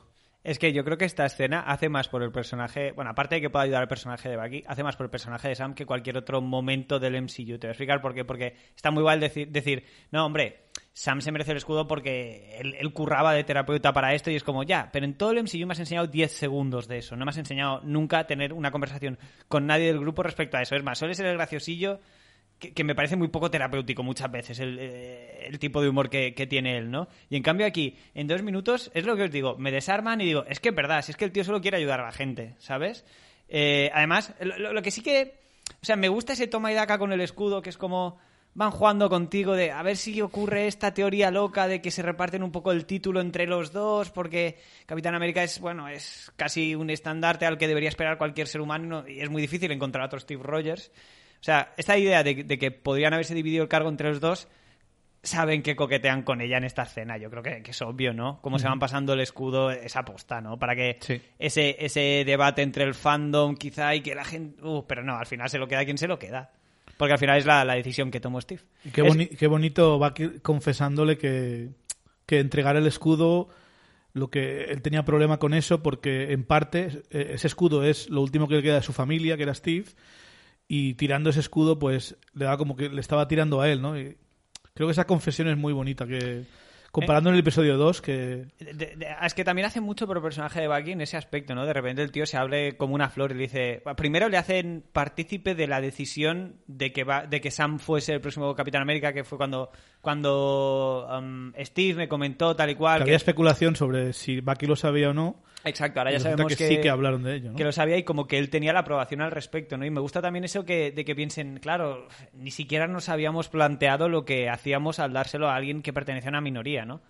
Eh, que igual yo creo que aquí, a ver, un, un pequeño problema menor en la frase yo creo que hubiese dicho al dárselo a alguien de una minoría en lugar de explícitamente a un negro, porque realmente yo creo que eso es aplicable así si lo hubiesen dado a un chino, a una mujer, a un lo que sea, ¿no? A, a cualquier cosa que Sí. no sea, como dice Isaías, un, un hombre blanco. Pero es algo que, que un hombre blanco, varón, o sea, no, no, no piensa. O sea, Claro, claro, Ahí estoy claro. con Bucky y Steve, mucha- con Bucky y Steve muchas veces. Das tus privilegios como, como que es algo No, que claro, todo el mundo o sea, tiene no- y no te paras a pensar. Sí, me parece este, no, no, me me parece súper guay que le pida perdón. En plan, no sabíamos la putada que te hacíamos, o sea, pero porque precisamente por lo idealista que es Steve, yo creo que ni se plantea que realmente No, esto claro. pueda, pueda ser un problema, porque en, en su mundo ideal, que él sabe que el mundo tiene problemas, ¿no? Pero, pero ese, tiene un- ese punto, siempre va a tener ese punto naif, ¿sabes? De no entender lo mala que puede llegar a ser la gente, yo creo.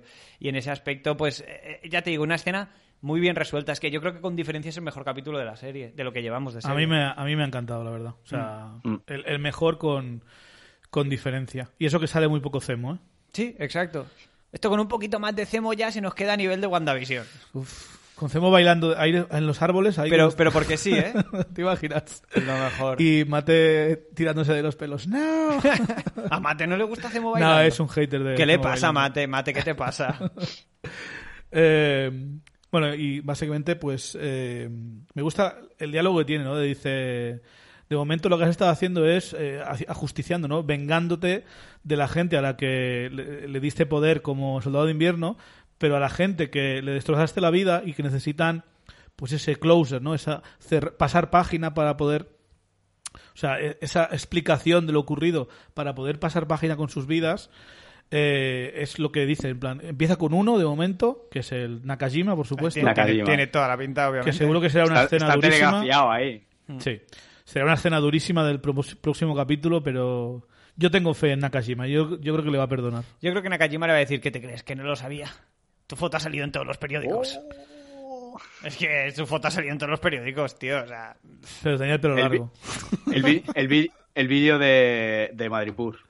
el vídeo de Madrid Pur, o sea, exacto, exacto. Hostia, puede ser, ¿eh?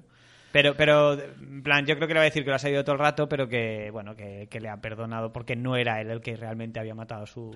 Pues sí. Pero qué bonito, ¿eh? Le dice, no somos un equipo, pero bueno, se dan la mano. Eh, dicen, somos dos tíos con un amigo en común. Pero el amigo ya no está. Eso, somos dos tíos. Somos dos tíos. Sí, sí, sí. Me parece, me parece genial. Creo que en ese aspecto sí que, ha- o sea, en, en el aspecto de, de. Bucky y Sam, la serie ha cumplido desde el minuto uno, yo creo, pero una vez más, ya os digo, es que este capítulo se corona. Sara y Sam deciden que no van a vender el barco, que representa demasiadas cosas y que van a intentar luchar por él. Y aquí tienen la discusión Sam de que, eh, aunque entiende mucho a Isaiah Bradley, eh, pues tiene que tomar la decisión, tiene que luchar por los demás, aunque sea chungo, porque sí, hay mucha gente todavía en el mundo, en Estados Unidos y en el mundo en general, que sigue siendo racista, que sigue siendo que eh, odia a las minorías, a los homosexuales, etcétera, etcétera, pero eso no quiere decir que no tengas que pasar página. No, incluso que además, eh, precisamente porque sigue habiendo este tipo de gente, pues es más importante que nunca para demostrarles que qué tontería es esa, ¿no? Ca- cada vez somos, o sea, somos más los que aceptamos a esta gente, Claro. que no tenemos ningún problema, que, que vivimos la vida igual. O sea, cuanto más se luche por esto, cuanto más se hable, más gente dirá, hostia, pues, pues es verdad. Y poco a poco vas convirtiendo, ¿no? Un segundo. Pues sí, creo que es un buen, creo que es un buen discurso motivacional para, para, para Sam. Y todo termina con esta música de, de los créditos que habíamos escuchado hasta ahora, pero ahora la vemos por fin en la serie. La música de Henry Jackman, la verdad que me está decepcionando un poco en toda la serie. No creo que esté a la altura. Sí, ¿verdad? Es que hoy justo lo pensaba. en Ya me decepcionó en Civil War, que no estaba a la altura comparado con Soldado de Invierno, pero de todo de toda la banda sonora, al menos esta, parece que está bastante bien. Es aceptable, ¿no? Esta, esta canción que suena, que suena al final de los créditos. Y aquí tenemos el montaje de eh, Sam Wilson preparándose ya para ser Capitán América, eh, currándoselo, haciendo músculos, eh, preparando para lanzar el escudo en un montón de direcciones y poses. Tenemos a sus especialistas haciendo piruetas y volteretas. Que, Es se que nota, no- que se nota un poco que no es eh, Anthony Sí, ¿eh? Mackie, pero bueno. Yo, eh, esta es la escena que no compro el capítulo, porque, o sea, me parece ridículo. Un training montage, dime que empieza un entrenamiento. Yo no te digo que no, pero es que en el mismo training montage ya me lo enseñas siendo el capo, y sin embargo parece que ha pasado una tarde según el capítulo, porque la trama en sí no ha avanzado. Bueno, es que no sabemos, piensa que llegar de, de Rigas a Nueva York cuando habrá un montón de fronteras tiene que, tiene que llevarles días, si no semanas. No sabemos cuánto tiempo ha pasado. Pero que la gente está con ellos, que precisamente la serie va de que no los encuentran y de que se mueven súper rápido porque el, gra- el- el gran público está con, con los Fire, o con los Flag Smashers, tío. Hmm. O sea, y más que nada porque creo que, que si realmente quieren vender la idea de un Capitán América sin super suero, realmente a nivel visual y a nivel de acción no tienen que intentar apuntar a lo mismo. Porque no tiene sentido. A ver, yo creo que es practicar un par de días y ya está. Tampoco hace falta que sea que, que lleve aquí un mes entrenándose. Pero quiero decir, Sam sí- Wilson siempre ha estado fuerte, siempre ha estado corriendo, entrenando. Esto es solo para que veas, oye, que él también sabe lanzar el escudo como, Pero- pero- como pero- John Walker. Pero ¿qué necesidad hay de, de que haga ya las piruetas, por ejemplo? ¿No me las puedes Bueno, enseñar pero- quizá ya en un un combate? poquito de, No sé. de, de Pero- montaje para FIFA y Call of Duty. Pero se, se ve, se ve, hay cuatro o cinco escenas con cuatro o cinco ropa diferente. O sea que mínimo pasan cuatro o cinco días. Vale, vale, pero 4 o 5 días igualmente. Bueno, al igual en hace- 4 o 5 días no igual- de 10 a 15 flexiones. Al ¿sabes? igual que- entrena un par de horas, se ducha, se cambia, entrena Sí, igual ha ocurrido horas. la misma tarde, pero es un tío muy limpio, ¿eh? Oye, te ríes, pero es lo que hacen los actores y actrices cuando tienen que entrenarse para un rol así que tienen que ganar un montón de peso. Van como tres veces al día al gimnasio, ¿eh? No, sí, sí, sí. Eh, bueno, el- los sin bandera llegan a Nueva York y, por supuesto, planean atacar el, el voto este para activar que 20 millones de refugiados de Estados Unidos se tengan que volver a sus países. Aparece Batroc. Aparece Batroc para eh, darle como, no sé qué es exactamente, por Un maletín con armas. armas creo, y sí. mierdas a, a los sin bandera.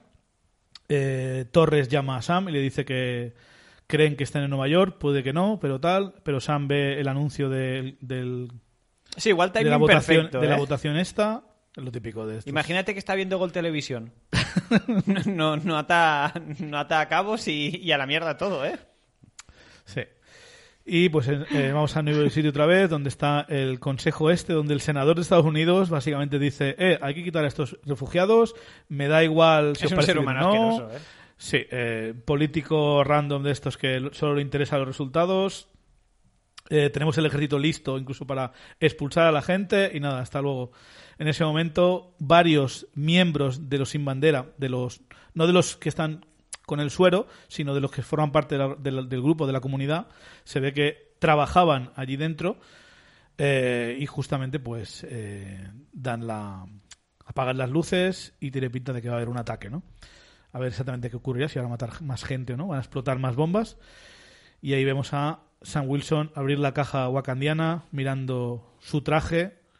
Mira, ¿yo qué quieres que Y dejándonos con el palmo de nariz. Es que te voy a decir una cosa. Y hay un Puede- postcréditos, lo habéis visto, ¿no? Puedes, sí. Puedes Sí. perfectamente enseñarme por primera vez el maletín en esta escena con una notita de Bucky de eh, un regalo de mi parte. Pero es que lo Nah. presentan literalmente a mitad de capítulo y el tío no encuentra el momento de abrirlo antes, ¿eh? Es que aunque lo Es abran- son unos cabrones. Es que aunque lo abra antes, no, no te lo van a enseñar hasta que se lo ponga. O sea, No es que no pero, encuentre pero el por momento, eso es- que... No es que no encuentre el momento, es que hay un momento que está sentado en el barco con una cerveza en la mano y está mirando la caja de riojo como diciendo, ¿la abro o no la abro? ¿La es abro que, o no a la ver, abro? escúchame, ¿cuándo te han hecho a ti un regalo y has hecho eso? Yo nunca. A Pero- ver, a lo mejor soy el no soy- pero... Pero tú no eres Capitán América. Claro. Ya, supongo, y por eso nunca lo seré. O sea, mereces el Capitán América porque sabe esperar para abrir los regalos. exacto. Es como los niños pequeños que guar- guardaban los juguetes y ahora los venden por Ibai a Ya. 500 euros. No, pues más que, más que curiosidad, yo creo que es. Sé lo que es, no exactamente a cómo que es, llegue el pero, momento, ¿no? pero sé lo que es y igual piensa, ¿lo merezco o no lo merezco? Mm.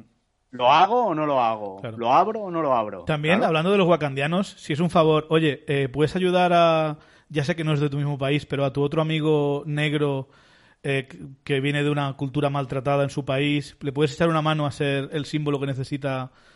Hmm. ¿no? Que es un poco Yo- el mensaje que había en Black Panther, ¿no? Que decía Killmonger, eh, que hay un montón de negros por el mundo y vosotros aquí, Exacto. que pudiendo ayudarles pasando de todo. Y no, había, y no había llegado a la conclusión Tachala que ni tanto ni tampoco el término medio es adecuado. Yo, yo creo que le han hecho básicamente un traje de vibranium, porque este tío tiene que suplir de alguna manera el hecho de no tener superpoderes. Me sabe mal, ¿eh? Pero tiene que suplirlo de alguna manera. Eso lo hemos dicho, porque nos hemos quejado un montón sobre John Walker y Lemar Hoskins, que sin el suero son dos pringados con un escudo. Exacto, exacto. O Eh. sea, no, es que Sí, sí. Ni, ni en Arrow pasaba eso. Por eso, yo Y no esto- descarto que, voy a, ver- a que vuelva a ver alas, pero me parecería raro, más que nada por su reacción cuando se las da a Torres, pero si no, al menos que sea como un traje de Vibranium que le pueda ayudar a... O sea, como si todo el traje fuese un escudo, eh, si queréis, o algo así. Pero algo que, que le haga... No sé. Porque si no, y menos con... O sea, es que casi hubiese preferido no tener ese training montage, porque es que me parece insultante ese training montage. ¿Qué quieres que te diga? Ah, a mí me gusta, como la música está chula. Sí, no, no, a ver, es Da gracioso verlo, y casi que lo entiendo como... Y ver el escudo lanzarse, son Sí, eso, siempre, eso tío. siempre da gusto, ¿no? Pero es como que... Te dan ganas de coger a ti tu escudo y empezar a tirarlo Pero por ahí. eso no, es como dice Spiderman, eso no obedece a las leyes de la física. No. Obedece las leyes de la cámara, tío. Eh, y luego hay una escena post-créditos donde se ve a John Walker eh, forjando su propio escudo, donde va a colocar sus medallas de honor. Y eso también creo que sale en los cómics. El usa gente lleva. Eso me parece muy eso. maquinón, ¿eh? La verdad. A mí es que, ¿qué quieres que te diga? Como personaje, eh, a ratos me encanta, a ratos me da asquito, pero también entiendo que los, rati- a los ratos que me da asco es también porque la serie Yo lo espero. pretende, ¿no? O sea, A ver, yo creo que está bastante claro, gracias a- al personaje de la condesa, esta Valentina, como se llame. Creo que está bastante claro que el personaje no va a morir, sino que va a quedar derrotado o lo van a encarcelar, lo que sea, y lo van a reutilizar más adelante en el MCU. Pero si no fuera por eh, la aparición de este personaje, estaría preocupado por su supervivencia. es que no tengo muy claro cómo ha calado entre el público. O sea, no sé si ha gustado, si no ha No gustado. te preocupes, ya Marvel hará que le guste. Bueno, no sé, y si no, es- pues si es un enemigo que. Lavado, lavado de imagen, ¿no? Sí. Si lo puede hacer el gobierno ficticio en el universo Marvel, también lo puede hacer Marvel Studios. Exacto. Si, si han Acuérdate conseguido... de Thor. Si consiguieron Eso te que iba, Thor- iba a dar ese ejemplo. Sí. Bueno, eh, y eso es todo, damas y caballeros, que nos hemos alargado un montón. Harold, muchas gracias por estar con nosotros. A ti, como siempre, por la invitación, que es, es un placer. Y ahora que, mm, saltándonos un poco la, la norma, podemos hacerlo juntos, ya mejor que mejor. Bueno, es cumpliendo las normas. Siempre, siempre, siempre. Eh, Iván, como siempre, muchas gracias por estar con nosotros. Gracias a vosotros. Un saludo. Y a ustedes, damas y caballeros, no les robaremos más tiempo. Sé que os ha gustado cuando hemos hablado de Fast and the Furious. Hablaremos de esa peli en algún momento, quién sabe. Yo soy Cheve, ha sido un placer que nos escuchéis. Nos veremos en la próxima. Un saludo.